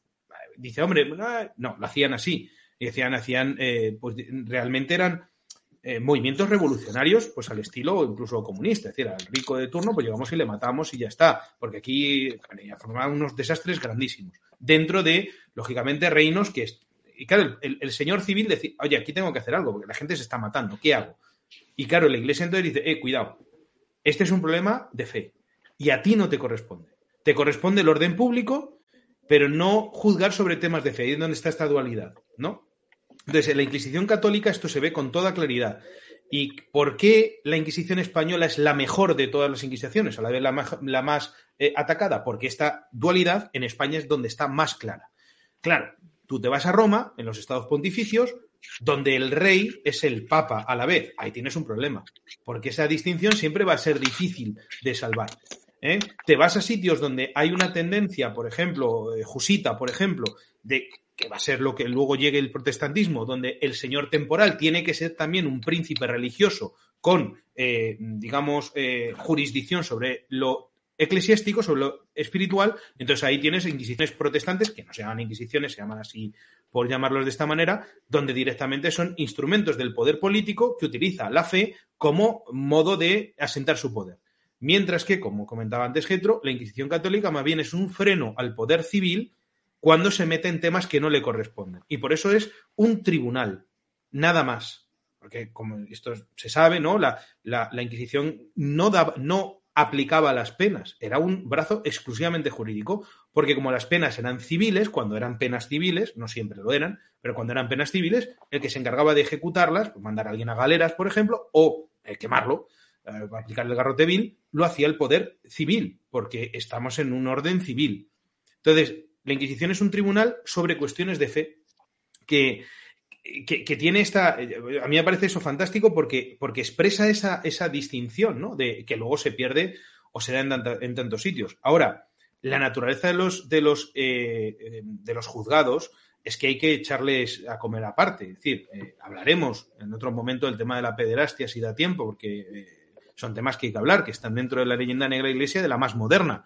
Eh, no se les escapaba uno.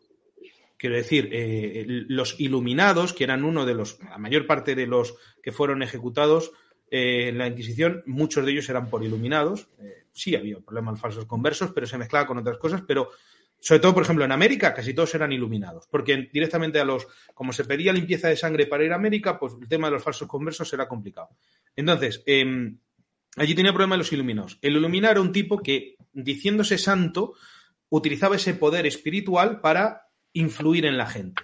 Claro, generalmente para el mal, porque acababan en temas sexuales, en temas de, o sea, redes clarísimamente Como- de hacer orgías. Como cualquier, Se, como se- cualquier se me ocurren varios ejemplos. O sea, quiere decir, cualquier Charles Manson de la vida se dedicaba No, a Charles esto Manson no. Marcial. Maciel, Marcial Maciel hubiera durado 10 minutos con la Inquisición española. 10 minutos. 10 minutos. Y tantos otros que han salido, que luego se da la gente las manos a la cabeza, han se han dado en la Iglesia Católica porque no existe la Inquisición. Porque esto es que los inquisidores lo olían. Cuando había un tipo con un. Claro, por eso dices, hombre, es que Santa Teresa de Jesús le hizo un proceso a la Inquisición. Claro, porque cuando surgía alguien que la gente le seguía, decían, cuidado. En Lima hay dos casos. Digo, uno es legendario, o sea, una historieta que se cuenta, y otro es real. Está publicado más. eh, y si uno quiere ver un proceso inquisitorial entero, el proceso a, a Fray eh, Francisco de la Cruz eh, está publicado en dos volúmenes, y el que lo editó, que es este mm, Vidal, el hermano de, del cardenal, el que estuvo en Santa María la Mayor, el amigo del Papa. A ver si me he ido el nombre. Mm, bueno, me saldrá. Bueno, Vidal se llamaba él, el hermano que no me acuerdo, que me acuerdo del apellido. En fin. Em, este eh, está en el Corpus Hispanorum de Pache de, de- del CSIC. Como sabéis, estos libros son maravillosos, de color verde, ¿no? Que tiene todos los libros de, Suárez, de eh, Francisco Vitoria, de José de Acosta, etcétera. Pues ahí está este proceso inquisitorial a Francisco de la Cruz. Francisco de la Cruz era el prior de los dominicos de Lima. Los dominicos en América son los, los que abren, eh, eh, perdón, en Perú, son los que abren la evangelización. El primer obispo es dominico, igual que pasa en México con los franciscanos. Entonces era, digamos, el eclesiástico casi más importante que había en Lima. Rector de la universidad, la primera universidad de América. O sea, el tipo que era un fiera. Bueno, pues este tipo eh, resulta que tiene una barragana, o sea, una señora con la que se acuesta, con la que tiene un hijo que se llama Gabrielico, y él, el tipo era un flipado, que empieza y escribe una cosa que era el no sé qué del Apocalipsis, que le escribe Apocalipsis, una cosa así, no me acuerdo cómo es, donde habla de las profecías que a él se le han revelado sobre su hijo Gabriel, que va a ser el nuevo Salomón, porque Lima será la nueva Roma y tal. Bueno, el tío arrastra a unos cuantos dominicas unos, eh, dominicos y unos jesuitas y lían allí un círculo de orgías en Lima, brutal, donde hay beatas por medio, bueno, un circo, claro, llega la Inquisición, acaban en la hoguera dos o tres de ellos, entre ellos Francisco de la Cruz. Y, claro, dices, y dice, ¡oh, qué barbaridad! No, vamos a ver, es que, eh, bueno, por supuesto, si el pueblo hubiera entrado, como dice Getro, una vez que se, se desvelan los impostores, no hubieran sido dos o tres, hubieran caído 300 a lo mejor, ¿no? Porque la gente, claro, te han engañado. Un tío que, que dice que ve visiones y que se le aparece a lo mejor, qué sé yo, la Virgen, lo que sea, resulta que es un mentiroso y que te está engañando para encima para llevarte, vamos, a, las cosas más, más bajas. Yo digo, la Inquisición entra en eso. Segundo caso, digo, para que se vea un poco el, eh, ya lo legendario, ¿no? Hay un plato en Lima muy bueno, que a mí es mi plato peruano preferido, preferido que se llama el ají de gallina. Y el ají de gallina es una auténtica maravilla, bueno, es una cosa deliciosa. Y cuentan que eso lo, lo inventó una esclava que, que se dedicaba, o sea, su oficio en la casa en la que servía era vender comida en la calle. En América es muy frecuente comer en la calle, en puestecitos y tal. Y en Perú, bueno, pues mucho, yo creo que en todos los sitios de América. Y, parece ser que este plato causó tanto furor, dicen que la Inquisición organizó una investigación. Porque decían, esto debe ser brujería. Y hombre, se cuenta como si fuera una cosa así un poco, eh, pues eso, graciosa. No, o sea, no es una tontería.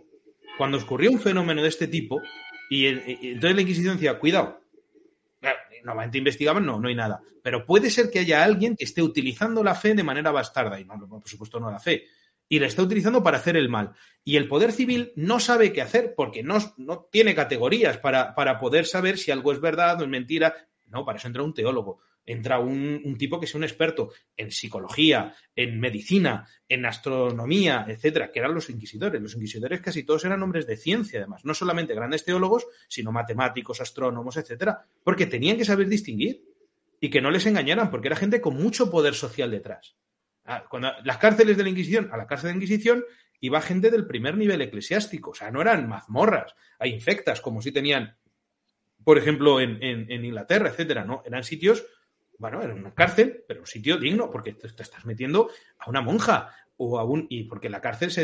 ¿eh? Tú retenías, porque precisamente como se veía que este tipo tenía un poder de influencia, decía, vamos a apartarle, vamos a investigar el caso para que no haya daño, y además se investigaba, eran procesos muy rápidos y con mucha precisión. Yo no creo que haya casos, digamos, de, de, de donde se les fuera la mano. Mm, No lo hay. O sea, realmente cuando la Inquisición actuó, ahí había gente mala, perversa de- detrás. Eh, mala de los que, pues eso, los Marcial Maciel de entonces eran esta gente. La mayoría de los que acabaron en la hoguera. Había otros por otros temas.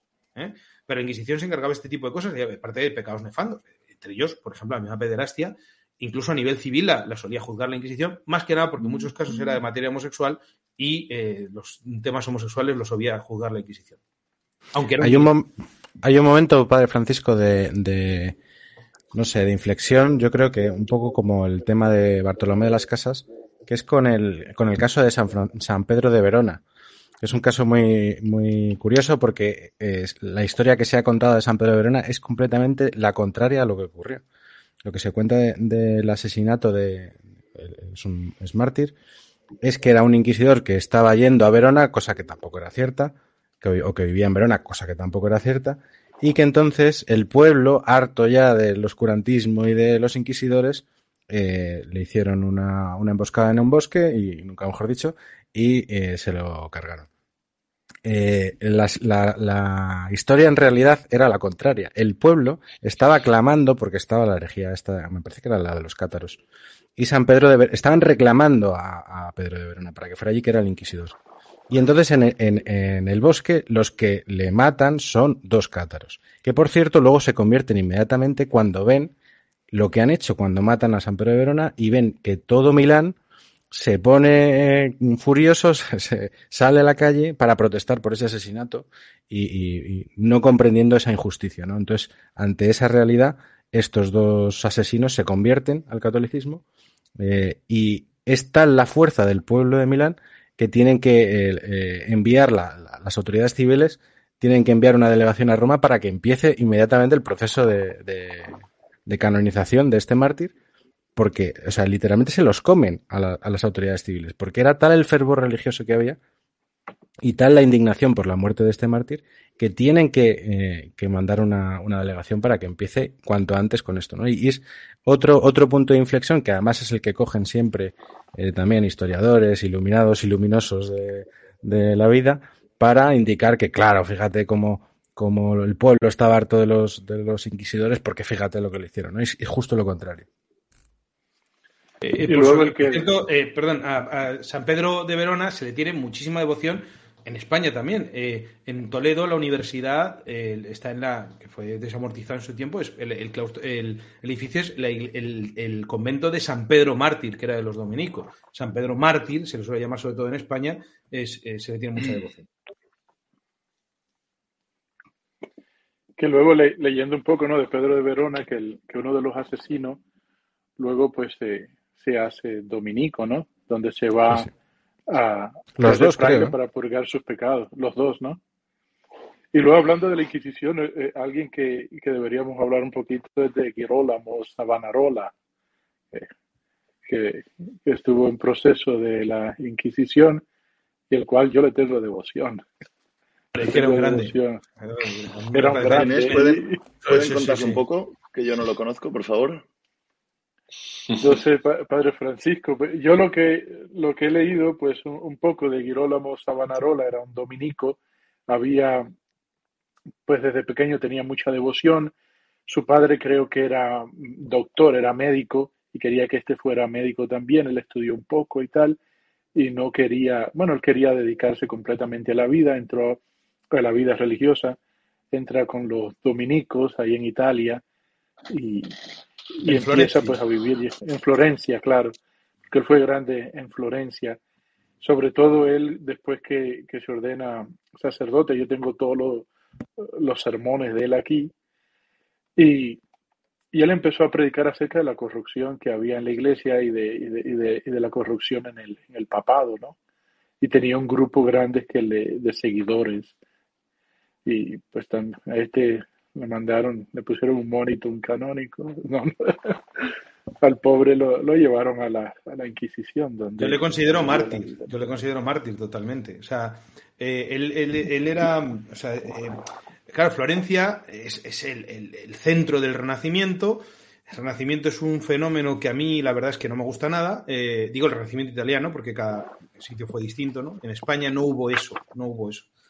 Un, yo he ido mucho, o sea, he visitado mucho Florencia y he estado ahí semanas y tal, y la verdad es que tú ves Florencia, está todo, es todo puro, pues eso, renacimiento y barroco por todas partes, excepto, y a mí la verdad es que no me gusta, hasta que llego al, al convento donde vivió eh, Savonarola, que es el convento de, bueno, de San Marcos, que está todo decorado por Frangélico. Entonces yo ya, ya y entro en éxtasis, ¿no? Porque es todo Frangélico por todas partes y es una auténtica maravilla. Y está la celda de, de Savonarola. Muy rico el Frangélico. Eh. No, este Frangélico era el pintor, no, no, no, no, el, no el licor. Y tiene, eh, es muy bonito porque la zona de las celdas de los frailes, Frangélico pintó en cada celda un motivo distinto de la pasión. Es una, bueno, es una, quien vaya a Florencia, mira, o sea, sí, la catedral está muy bien, que la cúpula de Brunelleschi, que está muy bonito subir por allí, lo veis y todo eso, pero como uno no vaya a San Marcos, yo es que eso no se ha visto nada, pero bueno. Eh, entonces, el tipo hizo, claro, todo una, un movimiento de reforma católica, ¿eh? ese sí que era católica, porque claro, eh, uno diría, hombre, sería medio, protestante, porque es, muy parecido a lo que la mitología dice que decían los protestantes. Pero claro, él se, enfrentó con un poderoso enemigo que eran los Medici. Y los Medici eran esta gente que eran católicos, pero bueno, pues le gustaba el mundo y todas estas cosas. Y no, no sentaron muy bien. Al principio, Lorenzo, sobre todo, era muy devoto, fueron muy devotos de, de, de Savonarola, hasta que vieron que, claro, que por mucha devoción, él le seguía sacudiendo, ¿no? Y entonces, claro, ya ahí por medio entró el Papa, eh, ahí hablaban de los Borgia también, o sea, ahí hubo un problema grande y, y él, claro, eh, en cierto sentido tuvo una pequeña re rebelión contra el Papa. Eh, bueno, uno podrá decir, hombre, a lo mejor se pasó y tal, pero, pero en fin, eh, era la, la, la, situación, ¿no? Y realmente fue un tipo, eh, pues que era un, un centro de, de, masas y de hecho, que yo sepa, él no se le hizo procedimiento canónico, este, perdón, inquisitorial, fue un procedimiento civil porque el, problema fue un problema civil más que otra cosa, aunque luego se metiera el Papa, etcétera. Pero eh, yo ahí ya me pierdo, ya no he estudiado tanto, pero la figura me resulta enormemente atractiva para quien quiera investigarla un poco con mente abierta, porque es verdad que eh, la lectura sobre él, sobre su vida es muy distorsionada. Yo de hecho tengo, tengo un libro aquí que me, me han regalado una dominica de clausura y me he dado cuenta que el libro está todo destrozado. Y quiere decir que esas monjas lo, han leído un montón, ¿no? a, a, él, pero eso es una cosa interesantísima, ¿no? Lo que, lo que hizo este hombre y luego las ideas, él vivía el Evangelio radicalmente, era un hombre que era, que era radical. Sobre Pero, todo perdón una cosa, eh, eh, eh, se ven en la celda suya todos los instrumentos de, de, de penitencia y disciplina, y utilizaba los, las, las, disciplinas que usaba eran las de cadena, que era de los bestias, ahí, ahí. O sea, que era un tipo que no, no solamente le daba a los demás, sino que, que, se daba a sí mismo. Era un tipo muy exigente. Yo quería decir también con esto de la Inquisición que muchas de las muchas de las eh, herejías eran promovidas por, por, por, las élites del momento, por la aristocracia, porque eh, la Iglesia estaba en contra cada vez más de esos matrimonios eh, de consanguinidad que, lo, que la aristocracia lo buscaba activamente para no dividir sus, sus posesiones terrenales cuando, cuando se casaban, ¿no? Y cuando morían. Eh, y, y, frente a eso, para, para, disputar ese poder a la Iglesia y para, para arrebatarle esa capaci capacidad de decisión y, ese límite que tenían ellos, muchos de ellos eran los que promovían este tipo de herejías, ¿no? Para, para ir minando poco a poco a la Iglesia Católica, a su, a su, al, al poder eh, social que tenía la Iglesia Católica, etcétera. Yo estaba ahora leyendo un momentito allí, ¿no? De, de cuando empieza la, Inquisición en España. Dice que la Inquisición estuvo en España 356 años, ¿no? Y que vamos a decir la mayoría si fueron 5.000 personas que, que mataron, ¿no? Y leyendo un poco de, lo que escribe el padre Gabriel Sarraute, ¿no? Como, como en tres años en España mataron lo, los comunistas, ¿no? 13, 13 obispos, 4.184 sacerdotes, 2.365 frailes y 296 monjas, sin contar los laicos en tres años. Y de esto pues no, no se habla allí, sino que, que vamos todavía a atacar a la, a la iglesia. ¿no? Entonces la pregunta que surge frente a eso es, eh, ¿dónde, cuándo y en, y en cuántas ocasiones hemos perdido la pelea? ¿No? Porque la realidad es, la realidad es esa, y, y más con España, ¿no? Porque España la pelea del relato, ¿te refieres? Sí, okay. Sí, eso es. La, ¿cómo, hemos, ¿Cómo somos capaces de perder, o sea, cómo somos capaces de perder la pelea? Lo ha dicho mejor Getro que yo para variar, ¿no? ¿Cómo somos capaces de perder eh, la, la, batalla del relato cuando somos la tierra de mártires? Tendríamos que ser la tierra del país de los mártires, no el país de la Inquisición. Tendríamos que ser el país que ha sustentado y es la tierra de María y tendríamos que ser el país de los católicos. Entonces, ¿en qué momento esa, esa facilidad que tenemos ¿no? para dejarnos perder la pelea con una facilidad pasmosa, ¿no? Que es lo que yo me pregunto, no me lo explico. De todas maneras, yo quiero decir, eh, también eso es, eso es totalmente correcto lo que dices eh, y en parte posiblemente, yo que sé, se debe pues, a muchas, muchos factores que podemos hablar, pero yo incluso eh, iría por la mayor, es decir, mm, lo, otros, otros, nuestras culturas y nosotros no, quizá un poco por, por el afán un poco católico de, de perfección, que también es, es, es, eh, es, muy importante, ¿no? El católico siempre dice, oye, es que yo tengo que ser santo, entonces no me contento con... Y dices, no, esta, esto lo hemos hecho muy bien, pero no es perfecto. Entonces ya vemos lo malo antes que lo bueno. Y esto nos distingue mucho a los españoles, pero también habría que adoptar la actitud de, de esta que algunos ponen en internet, ¿no? Cuando uno dice, ah, que es un fascista, que no sé, y uno dice, bueno, y sí, sí. ¿y qué pasa? ¿Y qué? ¿Y qué pasa? Entonces yo, por ejemplo, el otro día me compré en Roma, porque en español eh, lo, se editó en su momento, pero yo no lo encuentro en físico, entonces lo compré en italiano, de Joseph de Maistre, por ejemplo, eh, Elogio de la Inquisición de España. Tipo, eh, contrarrevolucionario como, como nosotros, que, que, dice, y empieza a decir, claro, eh, eh, aquí en la solapa, que lo pone en italiano, dice, se puede osar lo inosable, pone así, en, en este, osar lo inosable, o sea, se puede hablar bien de la Inquisición, porque aquí tiene, además, otro, Menéndez Pelayo, por ejemplo, lo hizo. Menéndez Pelayo tiene un escrito sobre la Inquisición donde dice, además, verdad, es como, como, pero como, donde dice, vamos a ver, no ha habido Inquisición más elogiada hasta cierto punto, hasta que llega la leyenda negra y entonces, eh, entonces ya no, ya todo es muy malo. Pero ¿qué hacemos los católicos? Oh, eh, católicos hablamos del Papa, es decir, no hablamos de católicos a nivel de Juan Pablo II, de San Juan Pablo II. No, hombre, reconocemos perdón por los errores. ¿Pero qué errores? ¿Pero qué errores la Inquisición? Yo no lo considero un error. La, la, Inquisición es que el error es que no hubiera habido Inquisición. El error es que hoy no es haya. Que no la haya. Que no haya eso, que en la Iglesia no sí, tengamos no. un sitio donde con, con absoluta. Además, es que lo, lo, alucinante de la Inquisición y lo que frustraba precisamente a muchas personas estas es que en otros tribunales tu hombre te podías escaquear porque, hombre, pagabas por aquí, hablabas. No sabe usted con quién está hablando, no sabe usted quién soy yo. Y el inquisidor decía, oiga, mire usted, me ha tenido las manos a Santa Teresa de Jesús, he tenido las manos aquí a San Juan de Ávila. Dice, tú me puedes a mí decir que, que soy el hijo de... Y a mí qué me importa. Tú te vas a meter en un proceso. Y como, como estés utilizando la fe para hacer daño a la gente, te va a caer la del pulpo. Sí, y eso, pero... digo, insisto, a, a, a, a, Maciel y a tantos otros, eh, lo hubiéramos querido ver. Pero no, porque ellos, hombre, ¿cómo te vas a meter con el fundador de los legionarios de Cristo? ¿Eh? ¿Cómo te va? Es que, hombre, es que, es que, en fin, no, la Inquisición no tenía ningún problema, seas quien seas. Porque era un tribunal donde, oye, si había una acusación que era. La miraban con toda tranquilidad, no había afán de. No se podía utilizar, si es que era una cosa. No hay testimonios de decir, no, pero como hoy puedes utilizar, por ejemplo, un tribunal, qué sé yo, en España, en el, el gobierno de que tenemos actualmente viene de un golpe de Estado, un golpe de Estado judicial aparte del tema catalán, viene un golpe de Estado judicial donde un juez socialista mete de rondón en una sentencia que el PP le condenan porque es un lo es, pero bueno, en fin, pero evidentemente hay una, una, una manipulación judicial. Eso no pasaba en la Inquisición. Española no pasaba. Y eso es frustrante. Hay que decir, estamos muy orgullosos de la Inquisición española. Fue una institución que siempre ha sido muy respetable, además por las personas de mayor nivel del mundo. Y eso lo dice Menéndez Palacio, por ejemplo. No, no, puede ser que haya un miedo, eh, desde mi punto de vista, algo comprensible a generar bandos dentro de la iglesia, porque si hay algo que nos, que nos, que nos mata es el, el, hecho de, Divide de, impera. claro, entonces yo no puedo estar más de acuerdo con usted en que ojalá hubiera de verdad una, una, una manera y un tribunal en el que a quien, hace, eh, quien la hace la paga, ¿no? Y, y, me da igual que sea el, el de los legionarios de Cristo, eh, con perdón, el Papa de Roma o cualquier otro, ¿no? Pero si de verdad hubiera un tribunal que castigara a quien la hace, estaría.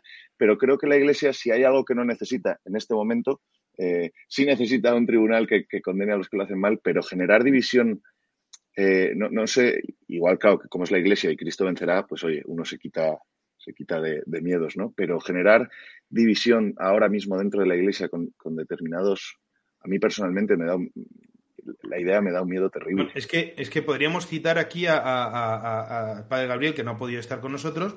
Padre Gabriel insiste, como en la Iglesia se ha sustituido el derecho, el principio de derecho, por el principio de autoridad. Y eso es, eso es la gran tragedia que tenemos. Una tragedia que se viene gestando en el siglo XIX por una serie de circunstancias históricas, porque el Papa está preso en el Vaticano y todo el mundo se pone a favor del Papa, haga lo que haga, cosa que en principio no está mal, pero no siempre fue así, ni, tiene, ni eso es católico. Es decir, eh, San Pío V prohíbe las corridas de toros y en la Universidad de Salamanca le hacen, tú vete a Italia y gobiernan los tuyos porque tú eres soberano es, eh, eh, temporal sobre tu gente y déjanos en paz. O sea, cuando vengas a hablarnos de fe, correcto, de moral, bien, moral seria, porque si nos dicen, no, es que sois unos paganos, no, ustedes, si aquí la, más católicos que Salamanca, por favor, ¿qué, es esto, no? Y nadie le hace ni caso y no pasa nada. Y eso es totalmente católico.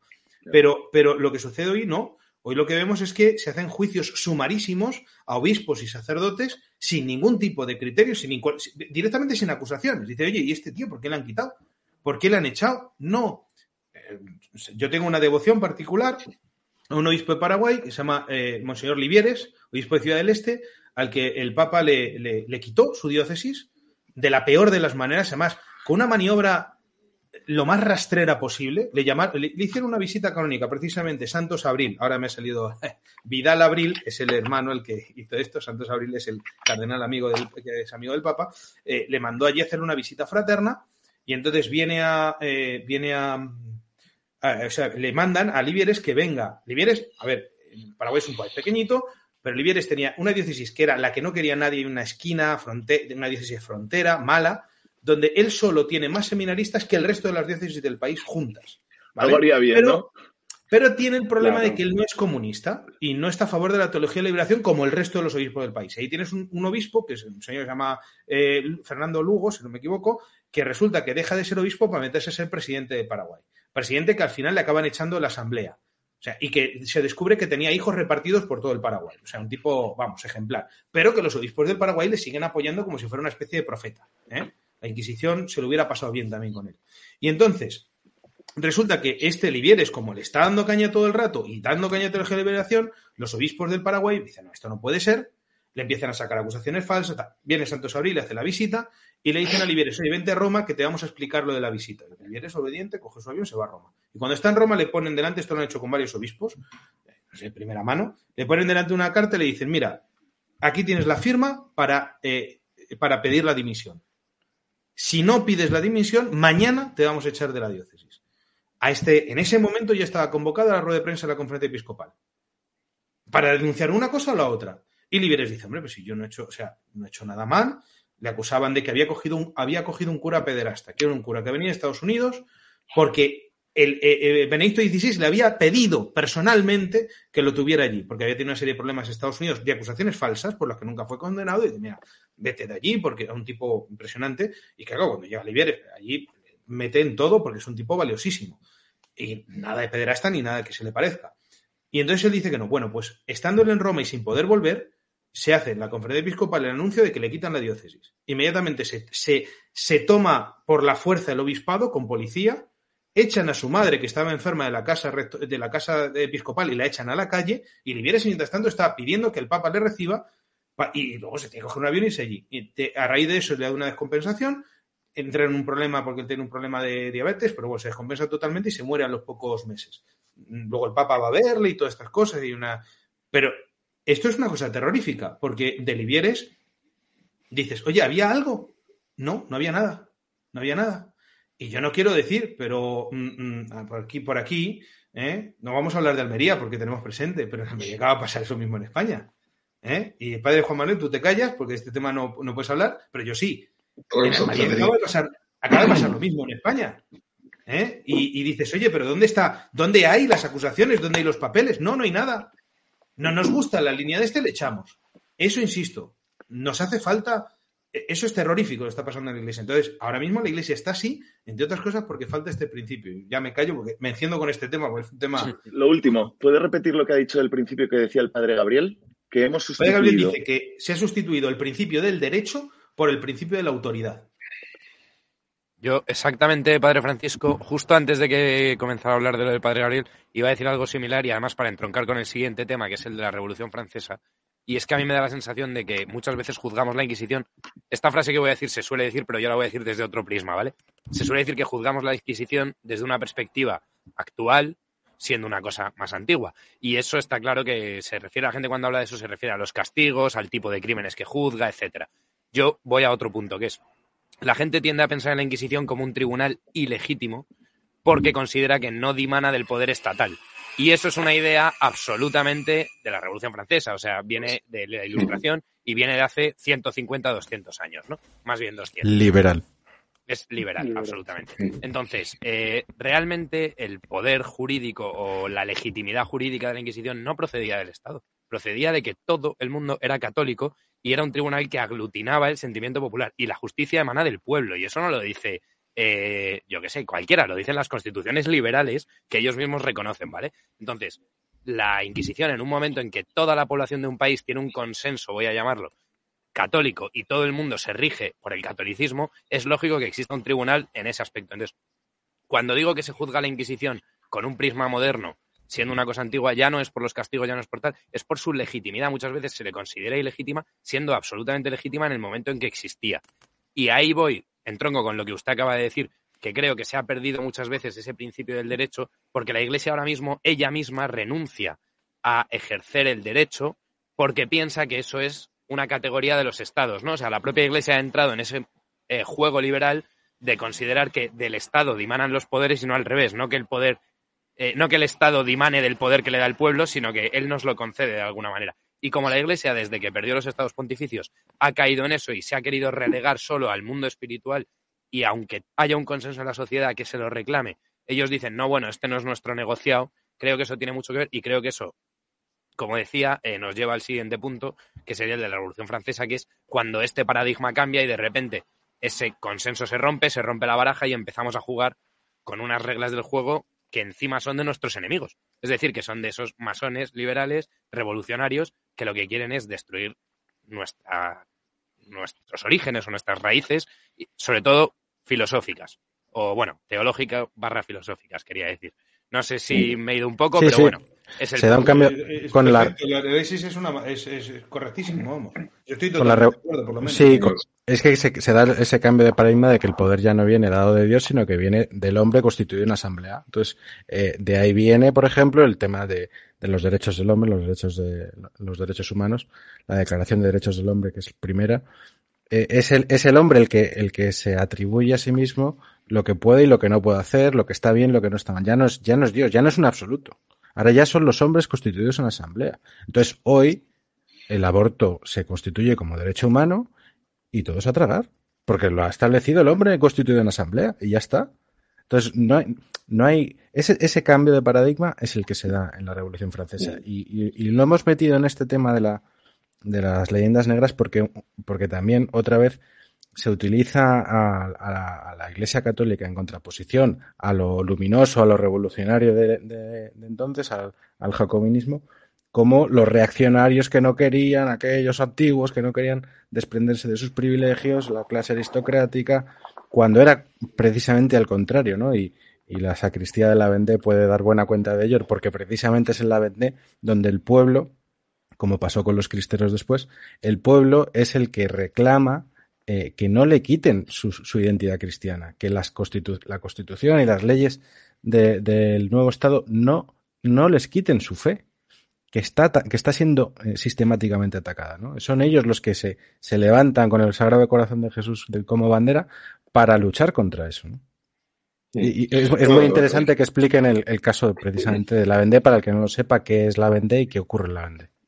Bueno, eso lo puede explicar bien ahora el padre Francisco pero digamos como precursor de, de todo eso, el, la constitución, eh, constitución liberal del clero, o, bueno, la que hace la, sí.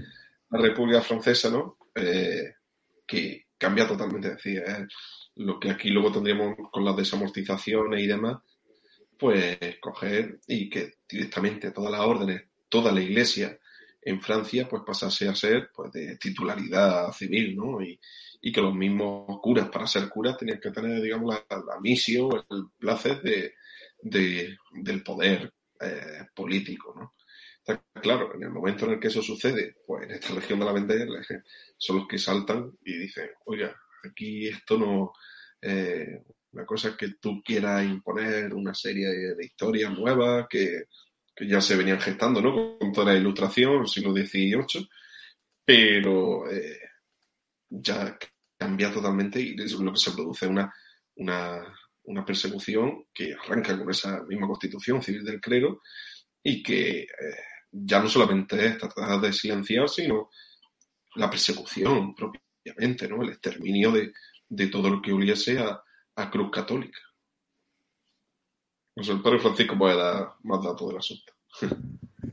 Bueno, a ver, yo lo que sí que obviamente tenemos que, hacer notar eso, el, origen del nombre ¿no? del, canal, que viene precisamente de ahí, ¿no? Que la idea nuestra era hacer algo contrarrevolucionario y dijimos, pues vamos a la fuente de la contrarrevolución que fue la Vendée. Además, como movimiento, como movimiento católico, popular también, porque y luego, a ver, le quisimos dar un poco ese, porque alguno me, me acuerdo que al principio de los primeros programas teníamos ahí un, un hater que venía todos los días a darnos la cara. Es que ustedes hablan de la Vendée, pero la Vendée es una región, efectivamente, o sea, es una cosa simbólica. No decimos que, porque claro, dice la sacristía de la Vendée como si fuera una parroquia. No, la Vendée es una región, claro, ya sabemos, pero Padre Francisco, hablo... Sí.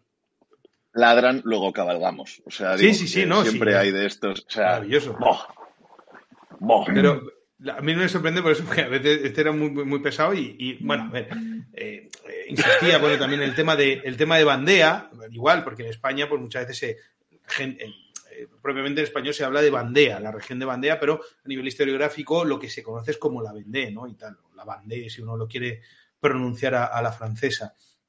Pero, pero me parece importante, ¿no? Como hay una, toda una región que dicen, miren ustedes, nosotros no queremos, no queremos este movimiento revolucionario, nos da la gana, y lo que hacen las revoluciones es aplastarles.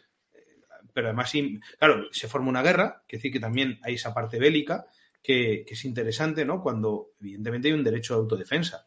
Y si a ti te están obligando a, incluso, a ver, eh, la autoridad civil puede, puede legítimamente, pues eso, tener un, cierto poder de, de, de, coerción o de, de, no sé, de imponer la ley, o decir, una serie de cosas que ahí habría muchos sistemas y muchas cosas, pero es que aquí estamos hablando de cuestiones de fe, por lo que decía antes el padre Juan Manuel.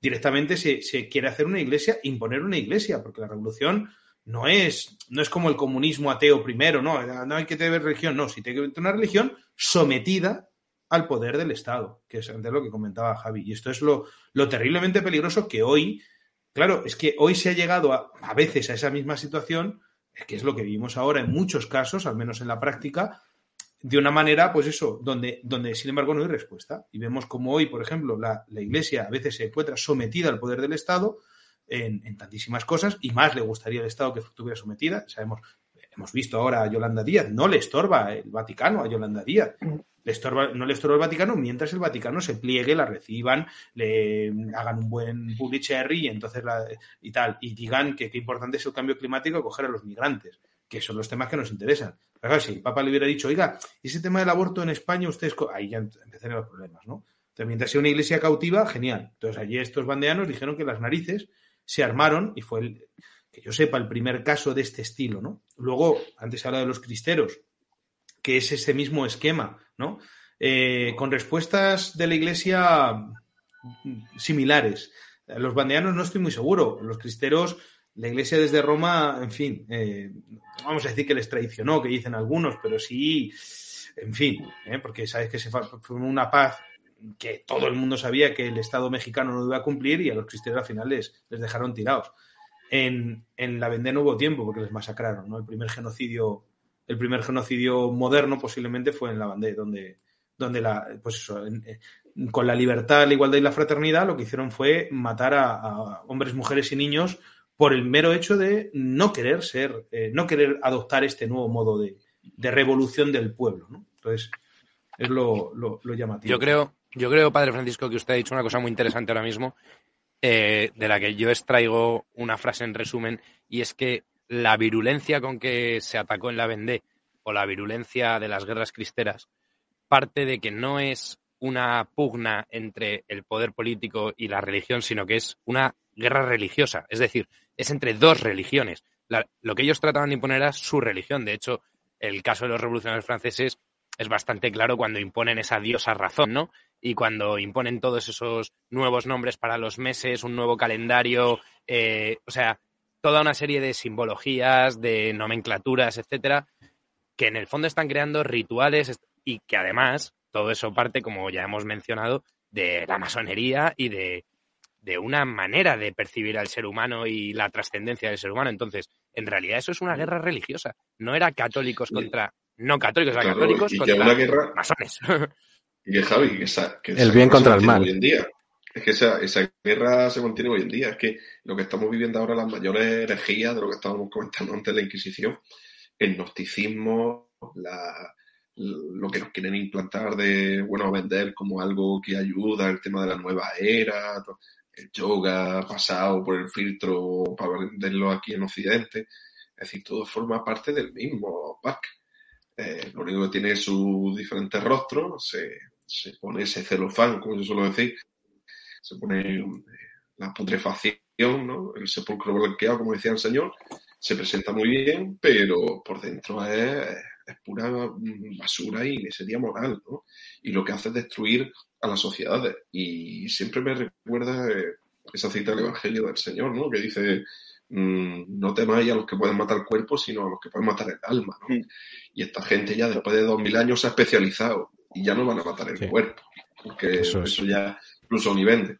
Ahora lo que interesa es matar el alma. Y matar el alma, que es destruir a la persona desde su fundamento. ¿Y cuál es su primer fundamento ahora mismo? Y lo ha sido toda la historia, pues la familia. Pues todo lo que sea atacar y, y legislar. Todo sí, muy bien rodeado y con una palabrería eufemística que, que lo único que habla es de, de la, digamos, la mentalidad eh, no transgresora, porque lo tienen todo hecho, pero la mentalidad de utilizar el sustrato cultural cristiano para, para manipular todo, ¿no? Y hacer esa transmutación de los valores que hablaba Nietzsche y presentarnos la, eh, pues, lo malo como lo bueno y lo bueno como lo malo. Y eso es donde empieza con el pecado original. Es decir, que vamos a, empiezo a mirarlo así y al fin y al cabo estamos siempre en lo mismo. Lo único que se va revistiendo, va cogiendo camuflaje y se va presentando de diversas formas. Eso del, Además es curioso cómo... oh, perdona, Vic. dile. No, no, dije otro sí. No, que, que, que es muy curioso esto de la fraternidad, porque eh, es una fraternidad en la que se pretende que todos seamos hermanos, pero sin, sin un padre, ¿no? Que es, que es Dios. Esto es muy curioso de la, la- uno de los principios fundacionales, ¿no? De todo esto es la fraternidad, pero negando el padre. Entonces, ¿qué clase de fraternidad es esa? no? Pero Y- también es que es un poco. Ah, perdón, Ike. Perdón, perdón. No, no, es que ha hablado, eh, el, el- ha hablado el, el- el padre Juan Manuel em, del, martirio del alma. Y eso hace bien poco, y yo creo que ya lo he, lo he hablado alguna vez aquí en Terra, ¿no? Que es el, martirio blanco. Y, me lo enseñó mi hermana, ¿no? El siglo XXI no está, eh, no estamos siendo mártires, eh, pues como hace 100 años eh, en, este mismo país, ¿no? En España.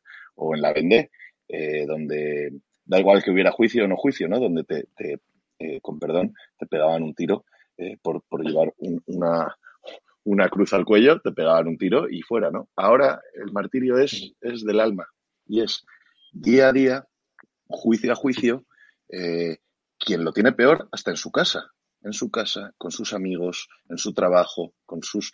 Entonces, cada momento te están atacando, ¿no? Al alma. El, padre Juan Manuel Góngora ha dicho de la familia, eh, que es el primer punto, ¿no? Pero luego, luego va cada día, cada instante, cada...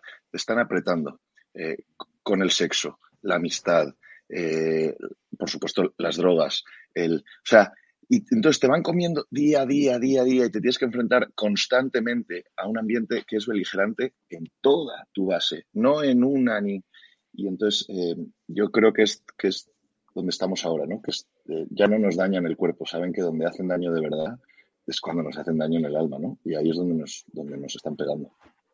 Sí, sí, y yo creo donde, donde hay un riesgo enorme en esto es cuando el ataque, como ha dicho el padre Góngora, es la perversión de algo bueno, de algo a lo que tendemos naturalmente como bueno, y consiguen pervertirlo muy poco a poco. Pues, por ejemplo, el ejemplo de la fraternidad que ha dicho Getro es fantástico, ¿no? Porque todo cristiano se considera hijo de Dios y por tanto hermano de los demás. Y para pervertirte eso te hablan de la fraternidad, pero sin padre, ¿no?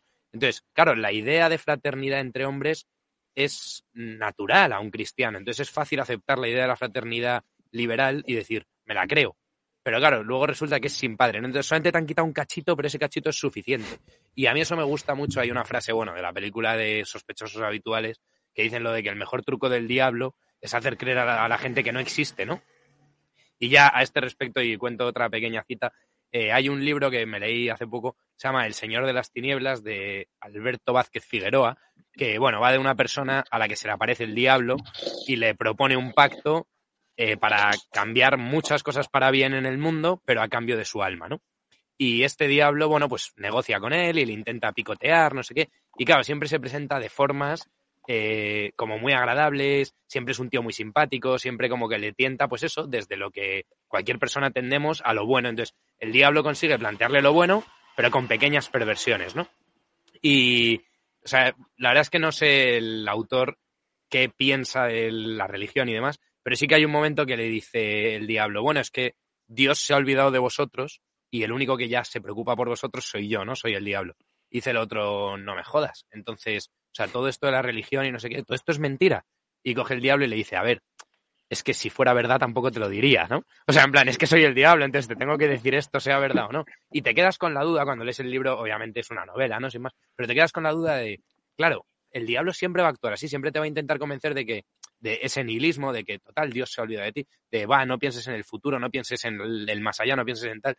Y esa pequeña perversión, eh, yo creo que son sus armas, no, no te llega con el canteo, el diablo, en plan, voy a tirar una bomba atómica en Hiroshima, ¿sabes? Pues eso pasa una vez. Generalmente el diablo te va picoteando en lo, en lo bonito, en lo estético, en lo bello, pues eso, en el sexo, en la cosa más bonita que hay, eh, más atractiva que hay, te la pervierte y te lo hace algo repugnante, ¿no? Que ya es difícil. Yo, quiero decir una, cosita y, bueno, dos cositas muy rápidas y dar paso al padre Recio por una pregunta que le voy a hacer.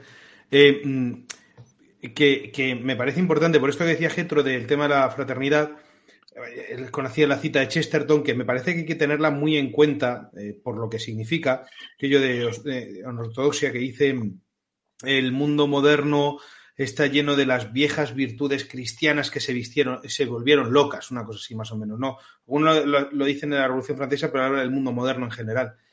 Y esto es muy importante a la hora de verlo, porque eh, por un lado hay que ver esto, es decir, cómo eh, efectivamente se copian este tipo de, cosas buenas, igualdad, fraternidad y libertad son, son eh, conceptos cristianos que están, están desnaturalizados, pero ojo, porque ¿qué pasa? Que ahora mismo nosotros, en este tema de lo que se llama la batalla cultural y tal, ¿no? Estamos a veces tan, tan mal, ¿no?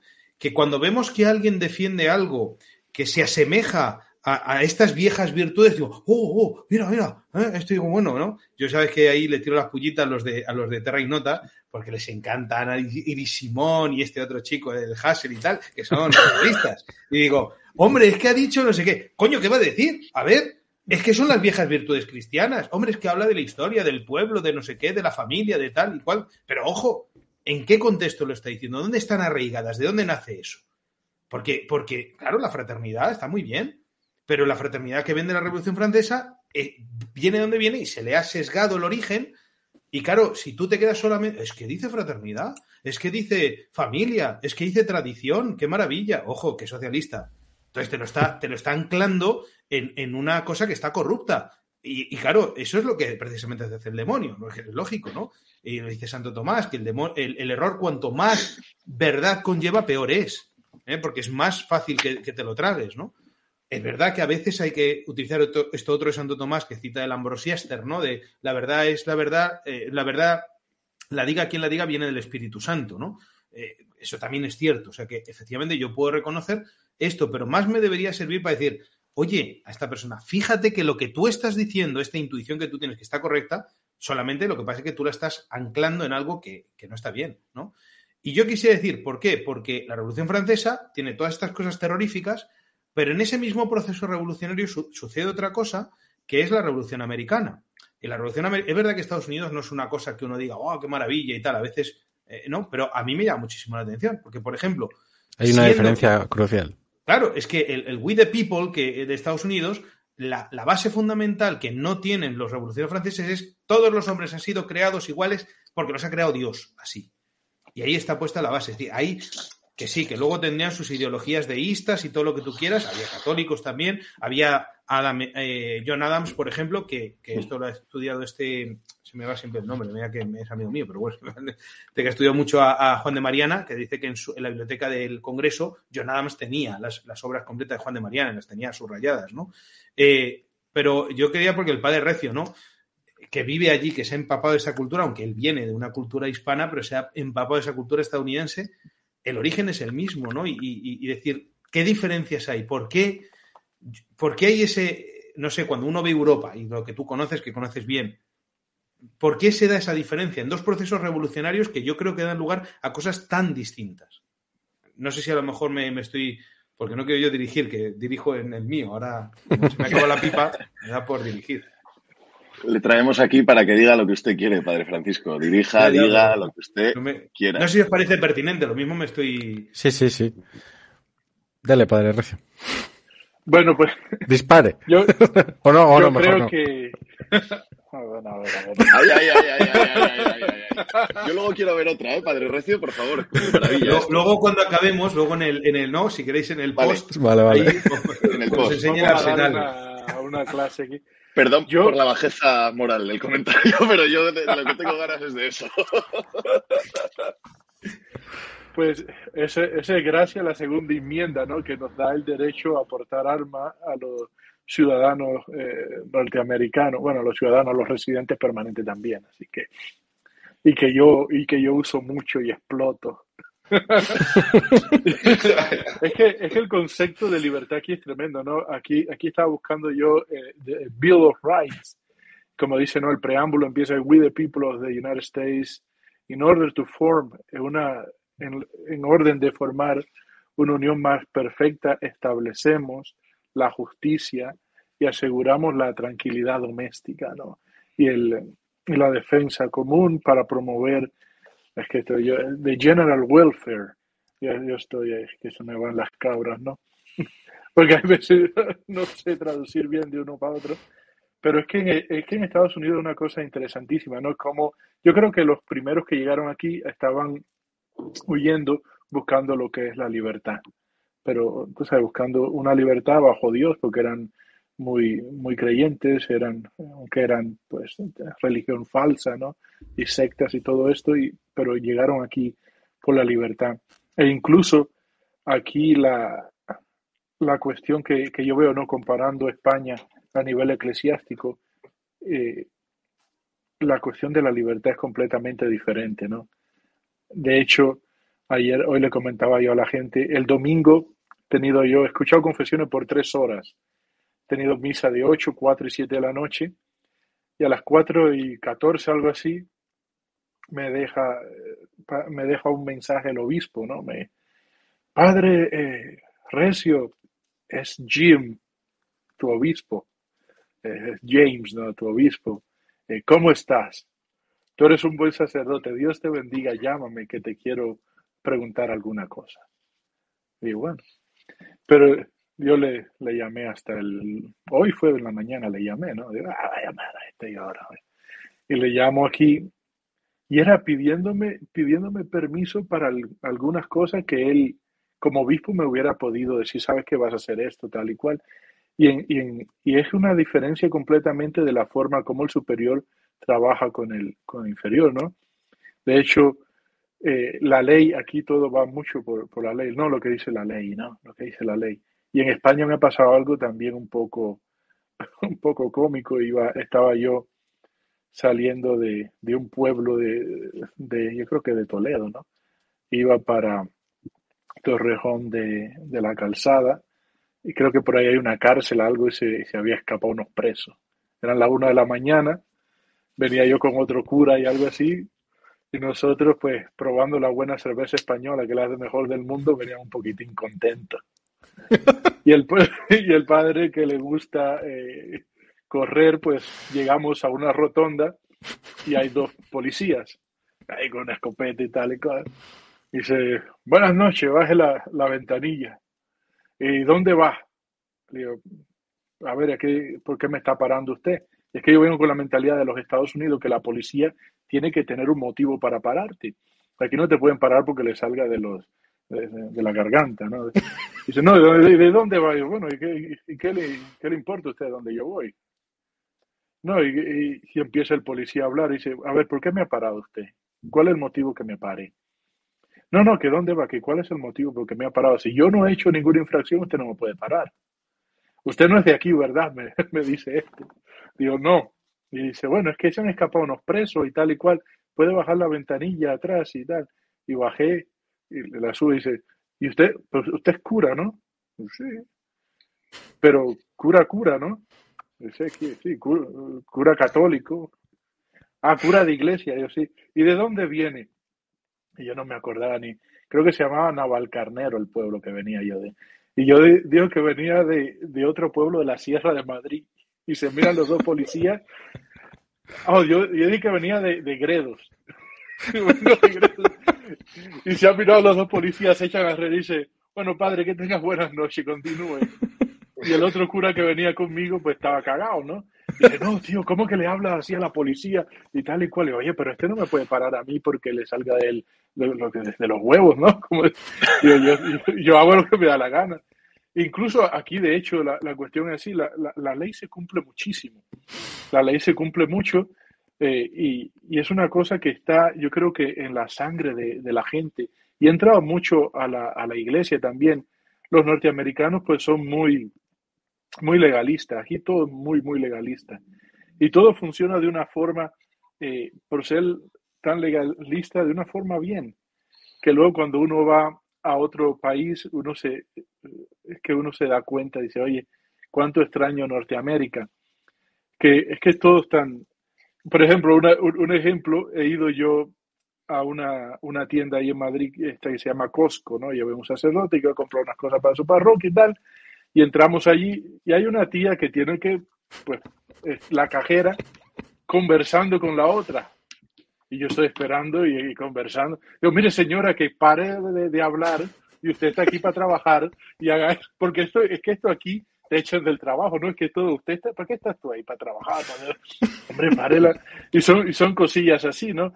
Luego, luego el respeto a todo, ¿no? Como decía yo, porque el respeto que hay aquí a, a todo el mundo, ¿no? Que, que en España no hay, no hay mucho respeto, por ejemplo, en el único país del mundo que a mí me han dicho, me han insultado, ha sido en España por ser cura, ¿no? Hasta una vieja de 90 años, ahí en el centro de Madrid, se me queda mirando y me grita en la cara, cuervo.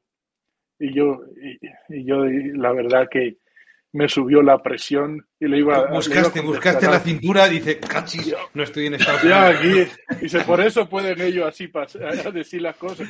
Y es una cosa, digo, oye, ¿cómo? Y luego le, le decía yo a otro cura, oye, ¿cómo puede ser posible que aquí se respetan a los maricones, se respetan a, a- a todo el mundo, ¿no? Pero entonces a los curas que no se respeten. Y es que es un odio tremendo a, la, a, a la, tú sabes, a los curas, a, a- las monjas. Y, y- y, oye, pero ¿qué es esto? Es una cosa que, que no hay ese respeto, ¿no? Decir, oye, tú piensas diferente, todo esto, pues yo te respeto, tú vas a tener que darle, eh, tú sabes, Dios te va a juzgar a ti un día y tú tienes que pues, responder a, eso. Pero dejar a la gente que sea, ¿no? Que, que haya esa libertad, que no te tengan con el dedo encima, que el, que el gobierno, ¿no? Yo pensaba esto que han quitado al padre de, de la sociedad, pero- han, pero han puesto al, al gobierno. Yo creo que el gobierno es el nuevo padre. Aquí hablan los republicanos de eso, que cuando entran los demócratas a una, a, un- a una ciudad o algo, eso es lo que hacen, sobre todo con los negros, es que la mayoría de los negros, pues los- no- sus padres están en la cárcel o algo de esto, y entonces los padres el gobierno, ¿no? El gobierno le da una casa que se llama la sección E A, que son unas casas estas de ladrillo en las afueras de, de la ciudad, donde la policía no entra, ahí se dan golpes, palos, se disparan cada... y ahí nadie entra. Y yo creo que, que, que eso es lo que ha pasado en, otras, en otros lugares también, ¿no? Quitamos a Dios, quitamos esto y ponemos, ponemos al gobierno. Y de hecho, descaradamente, creo que el padre Gabriel había hablado de eso, ¿no? Como en, como en España han hecho eso, que se han robado en España eh, iglesias, e instituciones y todo esto, y después le han dado una limosna a la iglesia. Sí, bueno, toma, toma allí. Eso ha pasado en Una toda Europa prácticamente, en Francia, en Italia, casi todos los sitios. Y en España mm, nos hemos salvado porque fueron pocas para lo que sí en otros sitios. Están pla- planeando quitarnos las catedrales también, parece ser. Está- se Luego, luego hablamos de la de, de la de justo. La de ya. que Dios lo tenga en su santa gloria. Gente, perdonad, pero me tengo que marchar, que tengo aquí a la familia y tal. He dicho que, que para las 10 y son las 10 y 20. Vale, Así que- sí, Muchísimas gracias. Muchísimas gracias, enorme. padre. Nada, que ha sido una maravilla participar en este crossover, que sea el primero de muchos. Y, y Eso es. Muy bien. Muy bien, Un padre. abrazo, padre. Un abrazo. Adiós, Pater. Un abrazo. Chao, padre. Si os parece, Bueno, antes, Para abreviar, antes de vamos- pasar, sí, dale, dale. Ah, Justo antes de pasar a, a- a las ulti- al último bloque, eh, dejadme que lea, eh, que las he apuntado unas citas de, de todo este tema de la vende que, que estábamos comentando antes, de, de estos, estos grandes defensores de, de la libertad, de la fraternidad, etcétera. Es- son dos citas de dos generales que, que fueron a, a la Vendée a hacer su trabajo. ¿no? Y escuchad atentamente porque ponen los pelos de punta. No nos hablen de humanidad hacia estas fieras de la Vendée. Todas serán exterminadas. No hay que dejar vivo a un solo rebelde. Esto lo dice el general Carrer- Carrier. La Vendée ya no existe, ciudadanos republicanos. Ha muerto bajo nuestra libre espada, con sus mujeres y niños. Acabo de enterrar a un pueblo entero en las ciénagas y los bosques de Sabenay. Ejecutando las órdenes que me habéis dado, he aplastado a los niños bajo los cascos de los caballos y masacrado a las mujeres, que así no parirán. Más bandoleros. No tengo que lamentar ni un prisionero. Los he exterminado a todos. General Westerman. Bueno, pues esto es, esto es la libertad, la fraternidad y la igualdad de, de la Revolución Francesa. Y si queréis pasamos a, a lo último. Lo último habíamos, habíamos dicho el- las leyendas negras contemporáneas. Yo creo que la más importante es la de la pedofilia dentro de la Iglesia Católica, la pederastia. Eh, hemos apuntado un par de ellas más, eh, que si da tiempo las, comentamos un poquito, que es, pues bueno, es esta creencia de que hay algunas, alguna secta eh, misteriosa católica que domina, eh, que dirige ciertos, son élites que dirigen ciertos focos de poder. Luego está el tema de que hizo mucho daño aquel libro de, del Código da Vinci, ¿no? Donde parece que, que, aquello que era una novela, todo el mundo lo tomó como, como si fuera, vamos, una nueva revelación divina y a cualquiera que preguntes, pues piensa, pues efectivamente, que, que, el Vaticano es así, que hacen esas cosas, etcétera, etcétera. Pero si queréis, vamos eh, primero con lo más importante, la, la, la, leyenda negra más fuerte, la que más daño ha hecho, que es el tema de la, la, la pedrastia. hace no mucho en, el, en la sacristía de la Vendée se habló de esto y se habló de un famoso informe donde se arrojan datos que nadie, nadie suele conocer y que, y que está muy bien que si, que si quiere Padre Francisco lo repita brevemente para que, pues eso, para, sobre todo para dar munición a aquellos que nos están escuchando para cuando surjan conversaciones de este tipo para saber que, para que sepan qué tienen que decir.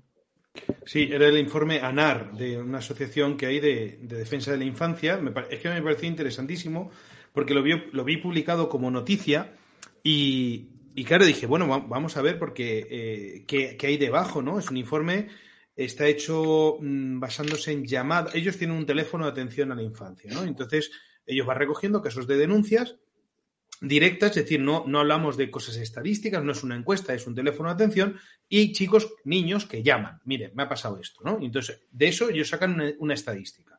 Estamos, porque claro, el problema sobre esto es la falta de datos, que es lo mismo de siempre, ¿no? Que es que lo, cuántos curas son pederastas o no. Eh, claro, uno puede ver, eh, dice, hombre, miren usted, pues en España hay, unos cuantos casos, sí, efectivamente, eh, pero, pero claro, ¿cómo lo comparas en proporciones? No hay datos, ¿no? Y entonces aquí esto está muy bien, me, sorprendió el, el, apartado documental, eh, muy bien hecho. Entonces, se acaban, insisto, con todas las limitaciones que pueda tener el método por el que está hecho, no hablamos de casos judicializados, hablamos de casos de denuncias y de distintos tipos, porque aquí entraba desde, pues, la, qué sé yo, desde violaciones hasta, eh, yo qué sé, pues el que le pide una fotografía a, un menor, por ejemplo, a través de redes sociales, también es un caso de abuso. Entonces, el, la cosa es que toman el, el, el, caso y lo ponen por profesiones o por ocupaciones o por, más bien, bueno, más bien con relación por la víctima, ¿no? ¿Qué tipo de relación tienen con la víctima? Entonces ahí aparecía, pues eso, de profesores, padre, madre, obviamente, eh, abuelos, etcétera. Y en toda la tabla, eh, el de sacerdotes me parece que era el más bajo, el, no sé si era el más bajo, el, a lo mejor el segundo más bajo, ¿no? Era un 0,2% de los casos que se habían denunciado, el, el, perpetrador, la relación que tendría con la víctima que sería que fuera sacerdote. Y entonces dije, bueno, vale, este tema es eh, eh, estadísticamente poco representativo. Estamos hablando de un, de un, periodo largo de tiempo y de un caso abundante de denuncias, pero es poco representativo porque dices, bueno, la gente denunciará más, menos, un caso u otro, qué sé yo, bien. Pero ya luego sobre esos datos se hace otro tipo de, interpretaciones que esas no suelen aparecer, que es los perfiles de las víctimas, ¿no? Entonces te dice el perfil de la víctima y dividía, dividían varones y mujeres y dentro de varones y mujeres rangos de edad. A mí eso me pareció interesantísimo, porque lo que tenías es, decías, vale, eh, en, caso de, de, de, víctimas que fueran niñas, los, los el, caso de abusadores sacerdotes era bajísimo en proporción con el de varones. Eso es prácticamente conocido. Yo lo dije un tipo que se llama Cicluna, que es ahora mismo un obispo en Malta, pero que fue el encargado de llevar estos temas dentro de la Congregación para la Doctrina de la Fe, es decir, las, las, denuncias que llegan a Roma y que se procesan por el derecho canónico. Este era encargado y en una entrevista que está publicada en el país dijo, de los casos que se denuncian, el 80% de sacerdotes, las víctimas son varones. Claro, esto es una desproporción brutal con el mundo civil. En el mundo civil, el 80%, redondeando, las víctimas son niñas y en el mundo eclesiástico el 80% son varones. Entonces, el típico que, no tiene idea cómo funciona una parroquia, donde te dice, no, pero es que los eh, curas normalmente tienen más los niños por los monaguillos y tal. Mire usted, no sabe cómo funciona la parroquia. La parroquia ahora mismo, en cualquier parroquia, lo que hay abundantemente son mujeres y niñas. Abundantísimamente. Y te voy a decir una de las razones que, por ejemplo, en los pueblos, el problema que tenemos muchas veces con las parroquias es que los niños juegan al fútbol. Y como juegan al fútbol, todos los fines de semana están jugando partidos. Y hoy en día, todavía, la mayor parte de los niños juegan al fútbol y la mayor parte de las niñas no juegan al fútbol. Entonces, ¿a quién tiene esas actividades parroquiales? A las niñas. Esto es, la realidad sociológica es. Son más abundantes las niñas y la relación que tienes con niños y con niñas es la misma. Es decir, si tienes cuidado, pues tienes cuidado con todos y si no, y si eres un imprudente, eres un imprudente con cualquiera. O sea, no, no hay una razón objetiva por la que uno tenga más relación con uno con otro, con lo cual esto no tiene sentido. Pero hay un problema adicional, que luego además se divide por edades. Entonces te vas a la parte de los niños, donde realmente el sacerdote sí aparece como algo representativo, como un abusador estadísticamente, pero no mucho. Estamos hablando que pasa al ser el 0,7% de los casos, o sea que una cosa aún así todavía menor. Y te das cuenta que dice, vale, rango de edad desde, no me acuerdo qué era, desde hasta 8 años, por ejemplo. Pues los sacerdotes no aparecen. Con lo cual, dice, estadísticamente no son, habrá alguno, pero no son representativos. Rango de edad entre 8 y 14. Y no aparece. Y sin embargo, estoy hablando de memoria, mismo no lo tengo delante, entre 14 y 18, resulta que ahí el sacerdote aparece como un, oye, un, ya no estamos hablando de un 0, algo, aparece un, ya un porcentaje alto. dice, eh, quieto, ¿qué pasa aquí? O sea, la concentración en este informe de las víctimas es, son niños mayores de, de, de, 14 años, es decir, niños que ya son, eh, ya han pasado la pubertad. Y eso no, por ejemplo, primero, no es pedofilia. La pedofilia es una, una parafilia que consiste en la atracción sexual, además de tipo enfermizo, hacia, hacia niños prepúberes. Es decir, un pedófilo lo que le atraen son, además, indistintamente niños o niñas, y son prepúberes, por el hecho de serlo. Y eso es un pedófilo, es un tipo que es un enfermo. ¿eh? Y, que y evidentemente habrá que tratarle pues como lo que es, como un enfermo. Pero luego la pederastia, que es el abuso a, menores, en este caso lo que se da es una pederastia que es clarísimamente de tipo homosexual. Estamos hablando de señores mayores de edad que tienen relaciones con eh, jóvenes, con jóvenes varones. Algunos de ellos, yo ahora mismo no sé ni siquiera cómo está la edad de consentimiento en España, no me interesa, porque para nosotros, para la Iglesia Católica, eh, estamos hablando de las delicta graviora que se llaman, es decir, para un sacerdote, por ejemplo, cualquier tipo de, relación de este tipo con un menor de 18 años se considera un delito de graviora, que decir lo más grave, de los más graves.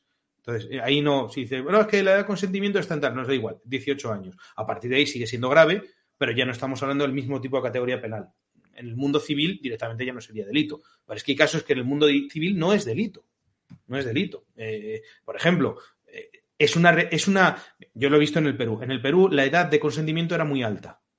Y los que hicieron campaña masiva para que se bajara la edad de consentimiento eran las asociaciones homosexuales. Porque en el mundo homosexual existe, y esto es una cuestión, la idea de que, bueno, pues eso, hay muchachito y que, hay que, hay que iniciarlo pues cuando está, pues eso, pues en la adolescencia, que es precisamente el momento en el que tal. Y la excusa que decían es que si no eh, si no legalizamos este tipo de, relaciones entre un adulto y un, y un menor de edad, pero ya no estamos hablando de niños, allí se pedía a partir de los 14 años, es decir, de niños, perdón, niños prepúberes. Hablamos de niños, pero que ya han pasado la pubertad. Decían, entonces, ¿qué pasa? Que claro, ya no pueden acudir a los servicios, por ejemplo, donde se les informa de enfermedad de transmisión sexual y etcétera. Entonces, para que se les pueda informar, entonces tienes que decir que no es delito, porque claro, un niño que está teniendo una relación con un adulto ¿eh? en, el mundo homosexual, ¿cómo va a ir a decir, oiga, infórmeme sobre esto? Porque entonces, obviamente, la persona a la que le pide información lo que tendría que hacer con el teléfono es llamar a la policía.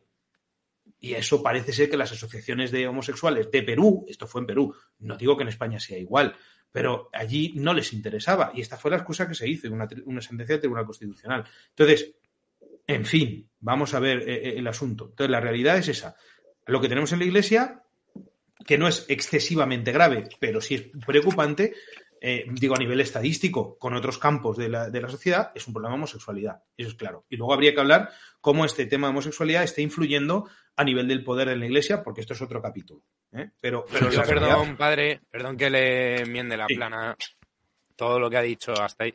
Perfecto. Eh, o sea, yo lo que diría con este tema es que no es estadísticamente relevante o no es tal. Ahora, cada caso para mí es de una gravedad inmensa y yo, perdonad la expresión, pero les colgaría de las pelotas. O sea, yo al sacerdote que pillara en un renuncio de estos, de verdad, es que, bueno, no, se me ocurre lo que le haría. Y menos si, si fuera mi hijo, por supuesto, el afectado o lo que sea. O sea, es que no, no respondo de mis actos. ¿eh? Y, y creo que la Iglesia debe actuar con la misma contundencia Evidentemente la Iglesia no puede colgar de las pelotas a gente por lo que ya hemos hablado antes de que la Inquisición ya no está y todo eso, pero, pero yo, o sea, en mi opinión, es una cosa que estadísticamente es relevante y el leyendanegrismo del que hablamos viene de sobreponderar estos casos y darles una atención mediática excesiva y ocultar los datos relevantes de, pues eso, de edades, de sexo de la víctima, etcétera, con lo cual estamos absolutamente de acuerdo. O sea, yo creo que aquí se está utilizando esto como arma arrojadiza contra la Iglesia no siendo, eh, desde luego, no, la iglesia no es donde mayor representación de pederastas hay, porque vamos, en asociaciones juveniles, eh, clubes de boy scouts, no, Javi, colegios, en colegios, profesores de educación profesores de educación física. Eh, bueno, en, ciertos partidos políticos y asociaciones. En ciertos partidos políticos. este asociado, Yo iba a recomendar un artículo en Libertad Digital que se llama Juana Rivas y la izquierda pederasta me parece muy, muy, muy apropiado, de, Daniel Rodríguez Herrera, por ejemplo. No, y por supuesto en, en, algunos ámbitos, como por ejemplo claramente los de los menores custodiados, etcétera, está claro que son caldo de cultivo eh, para que un depredador entre en esos mundos. Yo no digo que esos mundos se presten a crear depredadores, creo que se prestan, hay pocos controles para que los depredadores entren. Controles que en la iglesia sí que entiendo que hay, de hecho, vamos, me consta que lo hay en los seminarios, etcétera. En algunos casos entiendo que a lo mejor se ha relajado esa vigilancia. Yo, por ejemplo, conozco relativamente bien el caso de Irlanda y la queja de la Iglesia de Irlanda es que muchas veces en los seminarios se quitaron muchos filtros eh, a los aspirantes y entró mucho joven homosexual eh, que no se detectaba o que no se quería detectar, mejor dicho, lo cual ha generado que, por ejemplo, en Irlanda la representación no sea similar a la de España o etcétera. Bueno, a lo que voy con todo esto es que más allá de, de que desde luego es una arma arrojadiza tal cual, yo cada caso particular, los pocos que sean, la representación que sea, sí que me parece que son de una extrema gravedad y sí que creo que, que además es como doblemente culpable. O sea, un pederasta siempre es un hijo de puta, pero un cura pederasta es un muy hijo de puta. O sea, Obviamente. para mí tiene doble culpa, digamos, ¿no? Porque además de- se, está, se está aprovechando una situación de, de superioridad, no solo por ser adulto, no solo por ser una figura de referencia, sino, coño, que está usando a Dios. Eh, Sí, pero a lo que voy, a lo que voy es a lo siguiente, porque me parece que es importante. Es decir, si tú quieres, eh, eh, eh, si tú quieres afrontar un problema, ¿eh? tienes que ver de dónde viene ese problema y cuáles son las causas. Y entonces ahí es donde hay que hacer ese análisis. Por eso Sí, sí, por supuesto. Por, por porque- eso quería dejar claro que no le llevo Pero, la pero entonces doy un paso, doy un paso más, porque me parece que esto es importante, que no iba a entrar, pero voy a dar un paso más. Porque claro, el, el gran escándalo no es el hecho de que haya, pues eso, un tipo, por ejemplo, que es un enfermo. Porque eso estadísticamente se da en cualquier parte. Un tipo que, pues, un problema mental o lo que sea, eso puede. Dices, hombre, es que, a ver, en un seminario debería detectarse. Eh, Posiblemente sí, pero también habrá que decir, pues oye, a veces no será tan fácil, o yo qué sé, habrá mil casos. El problema es que lo que es realmente escandaloso, y es lo que sí que se acusa a la Iglesia, una vez que dices, oye, pero es que las cifras de la Iglesia en este caso, mm, ¿por qué, por qué te centras en la Iglesia cuando esto pasa en otros campos y tal? Dice, no, es que la Iglesia se ha ocultado sistemáticamente. Y dices, ah, vale, ¿por qué ha pasado esto? Esta es mi teoría. Pasa lo siguiente. Cuando, cuando en la Iglesia dices que el problema es un problema de, eh, homosexualidad, eh, que, que hay eh, claramente, que bueno, puede venir, hay algunos que han dicho, hombre, viene porque tienes toda una, cri- una crisis en los 60 donde se seculariza una cantidad enorme de sacerdotes, la mayoría para casarse. Claro, el que se sale de sacerdote y se casa es porque se casa con una señora. Porque para llevar un estilo de vida homosexual en la medida que siendo católico no te puedes casar, pues entonces, ¿para qué te vas a salir? Pues sigues, porque encima ahí tienes un ámbito donde el ámbito de la clerecía, pues es un ámbito que es un ámbito donde se une el poder, que también es peligroso esto, cuando no se tiene vigilancia y cuando no hay otras instituciones que, que monitoreen, con el hecho de que todos son varones. Entonces, imagínate el daño que puede haber cuando hay tendencias homosexuales que, desde el punto de vista católico, entendemos como tendencias desordenadas. Lo dice el catecismo, no lo digo yo, lo dice el catecismo. Entonces, ahí ese desorden es más grave. Entonces, pasa lo siguiente. Mira, tú tienes un seminario, y no hablo de, no me estoy inventando, estoy hablando del seminario que McCarry, por ejemplo, crea en Newark, en, Colombia, para pescar a niños, que, bueno, niños, a chicos eh, jóvenes ya maduros que han echado de seminarios por problemas de desviaciones sexuales, y les pescan eh, para llevarles a Estados Unidos seleccionados, es decir, chicos homosexuales, y esto está estudiadísimo, está publicado, en, Newark eh, se crea esta diócesis, y además había otra diócesis involucrada, este está McCarrick, ¿no? Donde pescan estos chicos los llevan allí. ¿Por qué? Porque tenemos allí un. pues, ¿no? nos interesa que en el clero haya estas cosas, porque así, ¿qué pasa? Si yo le llevo y le formo allí, pues bueno, pues el rector del seminario, en fin, que también tiene estas tendencias, pues, pues mira, ¿no? Claro, tú imagínate lo que sucede cuando se da esta situación tan repugnante y tan enfermiza. Eh, horror. Tú tienes, sí, sí, pero esto es así.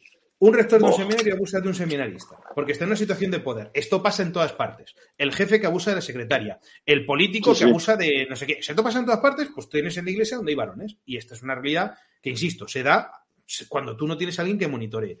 Pero cuando se da y tú tienes el rector del seminario que abusa de un seminarista, ¿vale? Bueno, pues esto se da, pim, pasa el tiempo. Ese rector del seminario resulta que en un ambiente, además, como tan enfermizo como el de la iglesia de McCarrick en Estados Unidos, es promovido obispo. Y entonces, ese seminarista ya ha sido ordenado. Y oye, que este que es obispo dice, "Eh, tú vente conmigo que eres mi amigo, ¿no? Ahora te voy a poner a ti el rector del seminario. Y este perpetúa, perpetúa el ciclo, porque estamos hablando no de niños, estamos hablando de tipos que tienen tendencias homosexuales ya con una cierta madurez y eh, no te digo que los abusos son abusos gravísimos que deben ser condenados porque una situación de poder, evidentemente cualquier tipo de relación de este tipo, es censurable, lo dice el derecho canónico, y es penable, y con las penas más gordas además. Entonces, este tipo vuelve a lo mismo, porque es lo que él ha vivido y tiene esas tendencias y lo hace con otro seminarista. Ahora ese seminarista dice, eh, tío, ¿qué, pasa? ¿Qué haces? Oye, estás metiendo mano. Y entonces dice, ahora, ahora te voy a denunciar. ¿A quién le denuncias? ¿Al obispo, que era el que le abusaba a él? Claro, dices, oiga, monseñor, que mira que me ha pasado esto. Entonces el obispo dice, le llama al tipo y dice, oye, tío, sé más discreto, en fin. Y dice, ni se te ocurre hacerme nada, porque tú me lo has hecho a mí, entonces yo, yo, yo voy a decir lo tuyo. Entonces, ¿qué pasa? Hombre, mira, te damos un sobrecito ¿eh? para que te calles. O sea, no es salvar, porque dicen, no, es que para que, salvar la imagen de la iglesia, las narices. Esta gente no le preocupa la imagen de la iglesia. Claro, están podridos desde cuando tú tienes una red, cuando tú tienes una red homosexual, entonces lo que pasa es que unos se cubren a otros. Es decir, pero es que hay que tenerlo claro. Vamos a ver. El, Epstein este se, ahorca en, prisión. Se ahorca, lo ahorcan en prisión. Están juzgando a, la mujer. Vamos a ver. ¿Sabemos de alguien que fuera a la isla esta? Sí, se sabe de algunos por ahí que, bueno, porque, por ejemplo, muchos sacaban las fotos de Trump con el Epstein en, en las estas. ¿Se ha sacado algún documento? No, porque Trump no iba a esas cosas. Le gustaba otro tipo de cosas, pero a eso no iba. ¿eh? Por eso no se ha sacado. Pero, pero evidentemente ahí no va a salir nada nunca. Ahora acaba de publicarse que es que, que el FBI ha dicho que lo, ha perdido. Lo que había perdido fuerte ¿no? de este y que desapareció y bueno, y que luego trajeron otros que eran iguales y dijeron, bueno, pues era lo mismo lo que hay dentro. claro, hombre, evidentemente si tú tienes ahí a varios que estarán posiblemente en la cúpula, vete entonces a ver si del FBI o de lo que sea, pues ¿cómo vas a publicar? Pues nos tapamos entre nosotros. Y aquí no hablamos de mundo homosexual, es el mundo donde se mezcla el poder y la sexualidad. Y vuelvo a lo mismo de antes. La Inquisición era experta en estos temas, lo olían. Decían, aquí hay algo raro, aquí hay que entrar, pero vamos, con un bulldozer. Y empezaba, claro, como ahora mismo no hay nada, como mm, no podemos, mm, es que, pues, pues se mezcla. Y evidentemente tenemos ese problema. Yo lo, veo por ahí, sobre todo. Otros em, casos habrá. Pero bueno, eso, es lo que voy. Yo creo, mi, perdón, mi tesis es que las ocultaciones vienen de aquí. Y perdón, el padre Recio debe saber mucho porque en Estados Unidos es donde este tema ha explotado. Pero en la película Spotlight famosa, eh, donde se cuenta el caso del Boston Globe, donde, donde se destapan estos abusos, uno ve la película y todos los casos que aparecen en la película son chicos de 16 años. Todos. No aparece ninguna niña. Y hay sacerdotes que han abusado de niñas. Pero los que aparecen en esa película son todos niños de 16 años, incluso testimonios reales que aparecen al final aquí pasa algo. ¿eh? Padre, perdón. Mira, el, el problema, bueno, yo iba a decir algo también, ¿no? Que también el escándalo que, se ha, que ha sido gravísimo ha sido en México con, con estos promotores, ¿no? De, con los promotores para artistas y todo esto, como también se han cepillado un montón de artistas, hombres, mujeres y todo, y hay esa corrupción. Pero aquí yo, hablando de la... Yo, yo empecé el seminario cuando tenía 16 años. Eh, fui al seminario a los 16 años, empecé en Cuba, empecé a estudiar filosofía en Cuba y luego pues me mandaron a las misiones y luego a Estados Unidos. Yo me acuerdo que en el seminario nuestro no había algún problema así, ¿no? Que llegaba alguien con una afeminado, vamos a decir, yo no, yo no sabía si eran homosexuales o nada, pero la mentalidad del seminario de Cuba entre los seminaristas era una persona que, que era homosexual, puede ser duro con ellos para que se fueran, porque eso no era el sacerdote. Eh, tú sabes, un homosexual no puede ser padre, como tiene una, un problema psicológico, un problema mental, no puede ser padre. Y muchas veces eh, el rector o el vicerrector pues eran quienes pedían que se fuera estos chicos, pero la mayoría de las veces en, un seminario, pero eran los mismos seminaristas que depuraban eh, en el seminario. Y luego cuando llegué a Estados Unidos, fue una experiencia completamente diferente, ¿no? Aquí en Estados Unidos hay un montón de cosas. Para entrar al seminario te hace un montón de test psicológicos. O sea, a ver, para, para ver cómo es la cuestión allí, tienes que, llevar un, papel de tu récord policial. Para entrar, te investiga uno, pero un montón. Luego llegas al, seminario. El seminario en los Estados Unidos es completamente al, al seminario en, en Latinoamérica. El seminario en Latinoamérica son como monjes, de ahí no puede salir del seminario, no puede tener computadora, no puede tener un teléfono, no puede tener... Yo llego al seminario, todos los seminaristas tienen coche, todos los seminaristas tienen coche, tienen su teléfono. Me acuerdo yo que le pregunto a un seminarista, oye, ¿a quién tengo que pedirle permiso yo para ir a Walmart a comprar? ¿Tú tienes clase ahora? No, pues vete, vete donde, tú sabes, tú tienes la libertad de irte donde te dé la gana. Una cosa interesante, en el seminario de los Estados Unidos, todos los seminaristas van de cura. Todos van de cura. En el seminario, para las clases, podías ir de sotana, podías ir de, de clergyman, de clergyman casi todo el tiempo. Para salir de clergyman. Entonces, tú sabes, tú, tú tenías, todos los teólogos iban de, de clergyman y luego los, los filósofos iban de pantalón negro, camisa blanca y corbata negra.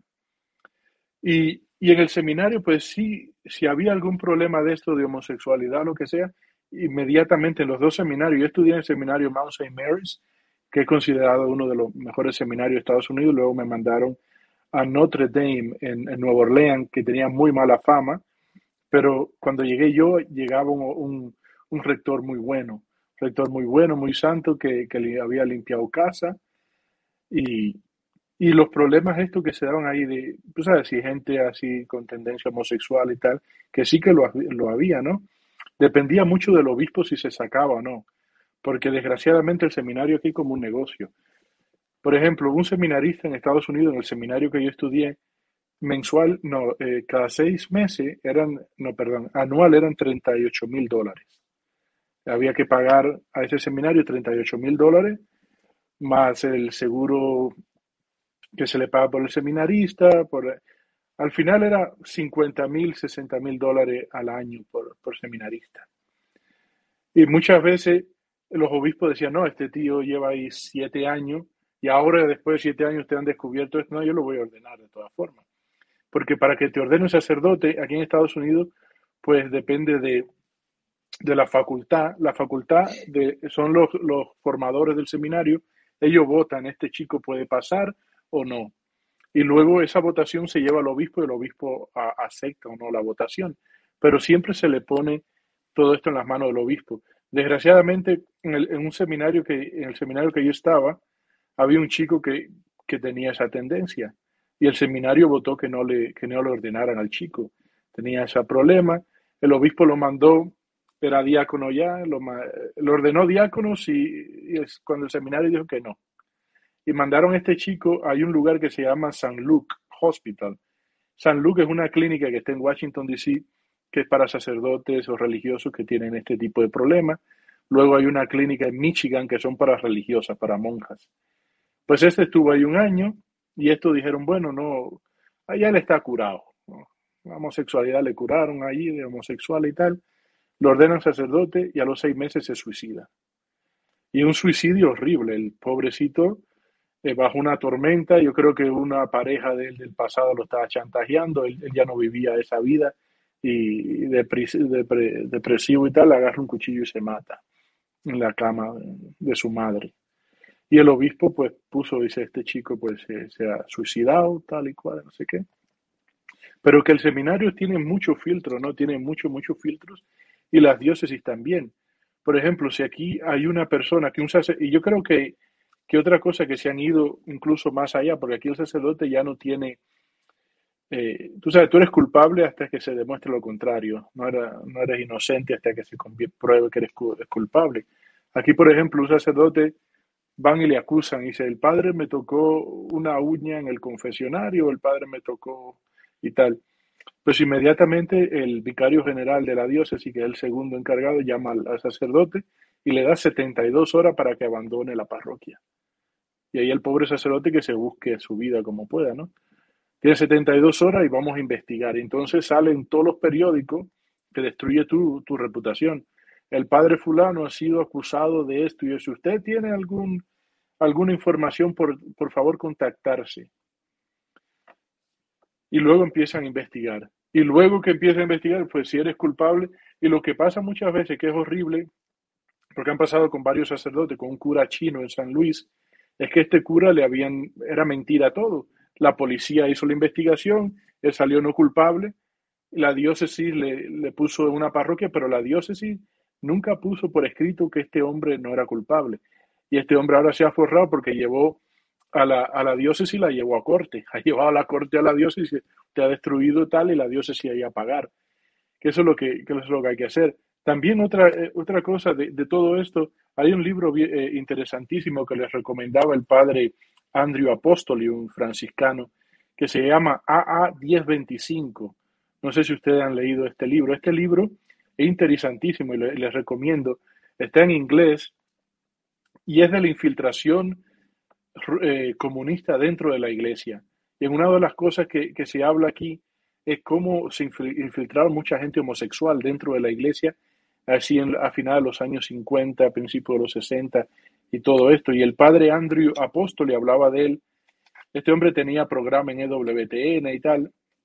Y hubo una señora, eh, creo que era polaca, que fue un día a su parroquia a hablar con él y tal, y ella dijo, mire, yo he traído cientos de chicos de Rusia y de Polonia y tal para infiltrarlo en la iglesia norteamericana. Y ella le explicó, ¿no?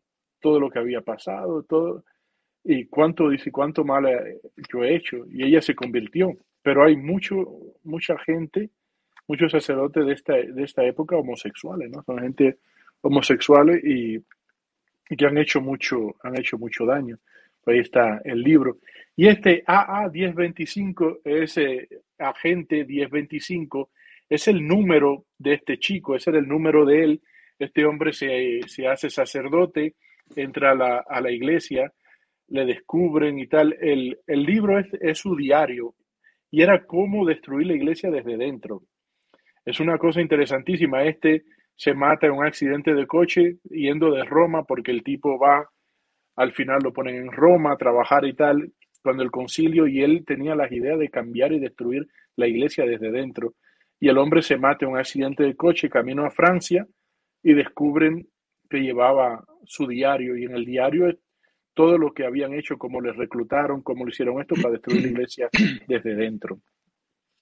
Y es que estamos peleando. padre Royland, eh, también por, por cerrar un poco, porque a lo mejor no sé algún tema más, eh, diría una cosa muy rápida. En, en España, por ejemplo, eh, hay muy pocos casos, gracias a Dios, y una de las razones es muy curiosa. Estos vicios son muy caros. Es decir, el mundo homosexual es muy caro.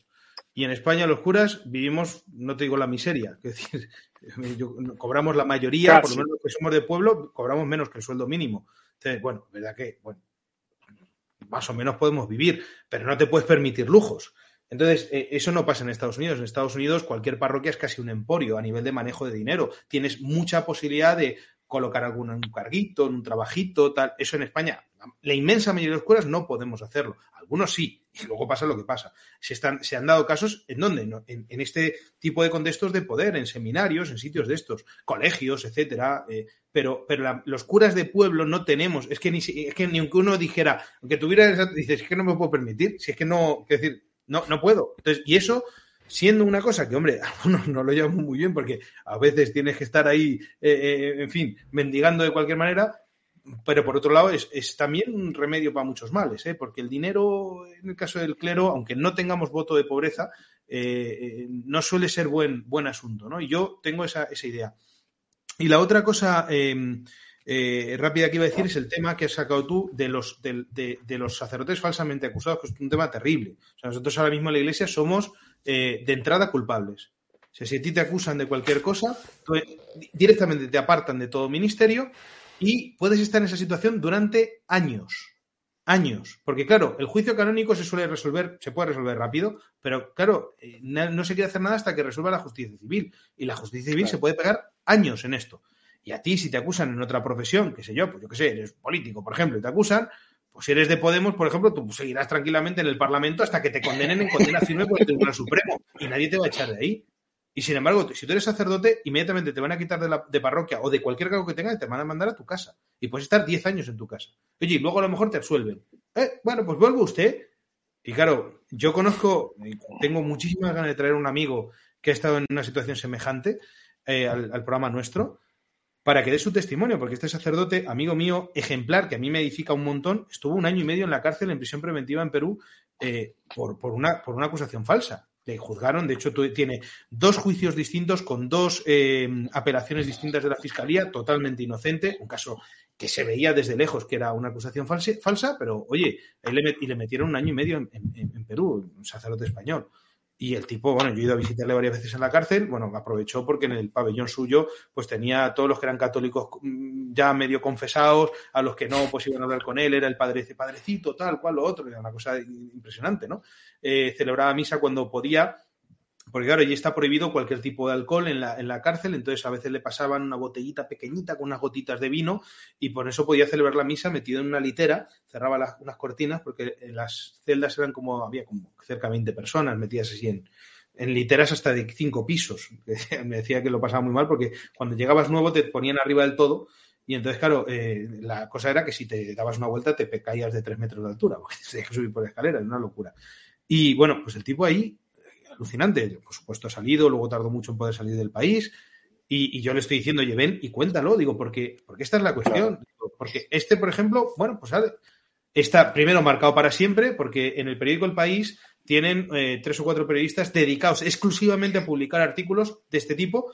Y por supuesto se hicieron eco de cuando le acusaron, cuando le metieron en la cárcel. Hay un diario que es del grupo Prisa, eh, le sacaron un, especial eh, sobre el tema, tal. Oye, de la, de la absolución no hay, no hay nada, no hay, no hay ninguna noticia. Y dices, luego, padre. Y, es una pena porque la iglesia es la primera, a veces, digo, por este pendulazo, digamos, de querer que, te acusan ya. Y dice, hombre, pues habrá que ver, habrá que ver, evidentemente. Eh, eh, cuando hay alguna acusación, casos en los que hay pruebas, entonces, pues, como dice uno, pues no le podemos colgar de en fin, pero, pero bueno, pues a lo que podamos llegar, correcto, pero es que hay otros casos que se ven desde lejos que son acusaciones falsas y en la iglesia, ojo, ha habido casos. Eh, en Córdoba hay un caso de un chico eh, que yo conozco, un sacerdote, está, se puede ver porque fue muy llamativo, de acusar una acusación que está condenado, está en la cárcel ahora mismo. Eh, yo, yo, defiendo la acusación es falsa. Está absuelto canónicamente. Y ojo, los juicios canónicos suelen ser más, más exigentes a nivel de pruebas, es decir, que, miran más las pruebas, miran más las cosas que los civiles. En el caso de este, aunque también quiero hablar de ese tema algún día en, el, en el canal nuestro, pues este sacerdote, por ejemplo, le absolvió canónicamente y estaba ejerciendo de párroco porque su obispo, don Demetrio, salió en su defensa y dijo, no, vamos a ver, aquí este tema me lo miráis. Y si este chico es inocente, que siga de sacerdote. Y ahora mismo el sacerdote está en la cárcel y es sacerdote. Porque, porque está absuelto. Y de hecho, yo creo que, vamos, yo defiendo su inocencia totalmente. Metieron en la cárcel eh, una pena alta porque en una cosa del delito, dentro de los delitos es un tema menor, eh, dentro de la gradación de delitos que pueda haber, porque en su juventud mm, se le ocurrió la idea simpática mandar una caja de petardos a una clínica abortista y entonces le condenaron por terrorismo un año de cárcel. Entonces, bueno, pues era reincidente y en fin. Ídolo. en fin, o sea que para que veáis un poco el, estilo. Bueno, en sus pueblos, en los dos, donde le acusaron y donde estaba luego ejerciendo de párroco cuando le condenaron, había manifestaciones con el alcalde socialista a la cabeza diciendo que el cura era inocente. O sea que imaginaos el nivel. O sea, y este cura está en la cárcel, por ejemplo. Bueno, no sé si habrá salido ya, porque ya hace tiempo que lo condenaron. Para, que veáis casos de estos que no se sacan, por ejemplo. Sobre estos no hay ningún libro. Yo te digo, alguien que haga un librito sobre esto, ¿eh? un librito sobre los curas falsamente acusados, a ver qué hay detrás, a ver qué situaciones han vivido, a ver quién lo hace. Vaya por delante, eh, que siempre en estos casos se habla, eh, me pasa como, como a Javi, que mil curas buenos eh, no me, da una eh, rabia terrible el saber que, porque como católico creo que es un deber, pero que yo además tengo el privilegio de amar el ministerio sacerdotal. Y creo que a ustedes hace falta que les digan de vez en cuando, y, ya hoy que me se me da oportunidad se lo voy a decir, que, que, el bien que hacen ustedes no se puede pagar y que habrá por ahí cualquiera, llámenlos, los habrá enfermos, los habrá malos y los habrá de todos los tipos, ¿no? Pero que, que la Iglesia de Dios la llevan adelante los curas buenos, no los curas malos, ¿no? Entonces, eh, que no sé si a ustedes le dan las gracias y la enhorabuena, seguro que no, no se lo dan las debidas ocasiones, pero, pero que como laico y como feligres, pues que sepan ustedes que, son una maravilla y son de verdad el, tesoro de la iglesia son los sacerdotes que hacen las cosas bien. El día que no haya sacerdotes que no hagan las cosas bien, verán como otro gallo nos canta, ¿no? O sea que, que, tampoco se puede quedar uno solo con la, con la peli mala, ¿no? Y con, eh, que hay un cura que no. Y ojo, eh, que me pasa como a Javier, que, que, mm, pensar que hay un sacerdote que eh, es el ministro de Dios en la tierra hace, hace una cosa así, pues, pues me, amarga la existencia, ¿no? Pero que, hay muchísimos millones de, millones no, pero hay miles de sacerdotes buenos en contra, ¿no? que hacen las cosas bien. Yo, yo poco más voy a decir, ¿eh? Perdona, Getro, que vas a decir lo mismo que yo, yo creo. Sí. no, que ya, si os parece, vamos cortando porque yo creo que ya nos hemos extendido. Teníamos un par de temas, pero eran pequeños. El tema eso de como de sociedades secretas católicas y el código da Vinci y todo esto. Bueno, Pero, para otro día. Sí, para otro día y además como que tampoco vale tanto la pena. Me refiero que hemos hablado de cosas bastante más importantes que esto al final, bueno, yo lo puedo resumir en una palabra, es una gilipollas. Y ya está. Pero bueno, si os parece, yo creo que lo vamos a dejar aquí. Yo Sí. nada, quería agradecer a la sacristía de la Vendée y bueno, y particularmente a ustedes y al padre Góngora, que aunque ya se haya ido, eh, habernos acompañado esta noche, haber hecho este crossover. Yo creo que ha estado muy bien, ha estado muy divertido. Hemos tocado bastantes temas, la verdad. Y bueno, nada, eso. Que muchísimas gracias por estar ahí y muchas gracias también por la labor que hacen ustedes, aparte de, bueno, aparte de por venir hoy. Eso, en general, o sea, creo que su canal es importante, creo que al final acercan bastante a gente que, que quizá necesita escuchar estas cosas. eh, pues eso, todos los temas de la iglesia y tal, que muchas veces están desconocidos. Entonces, bueno, que gracias y también me adhiero totalmente a lo que ha dicho Ike.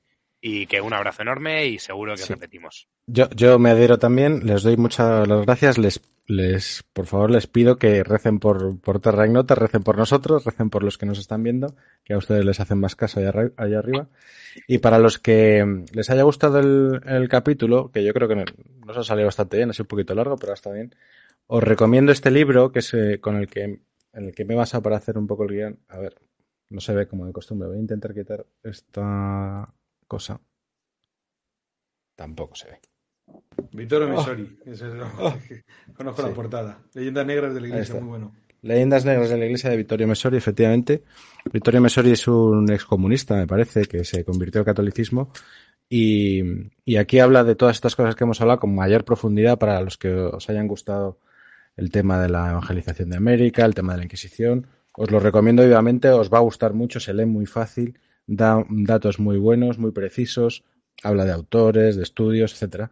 Y, y bueno, pues ahí queda. Eh, Leyendas ne- negras de la iglesia de Vittorio Messori. Os lo recomiendo encarecidamente. Y bueno, pues, Un- señores dos, curas. cositas, dos cositas muy rápidas.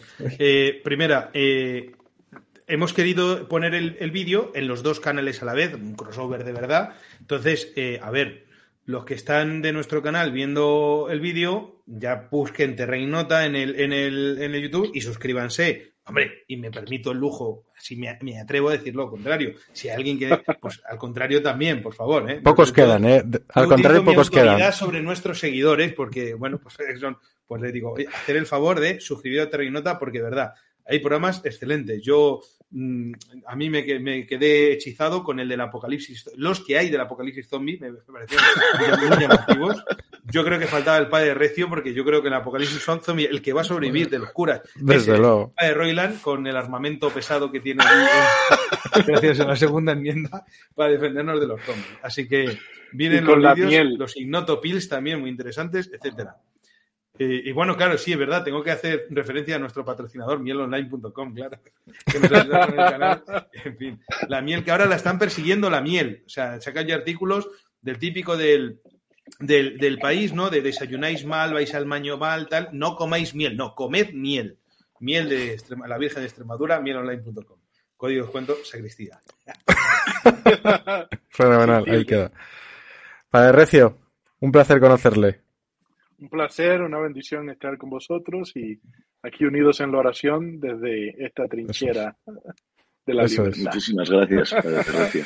Un abrazo. Buenas noches a todos. Buenas noches. Adiós. Buenas noches. Adiós.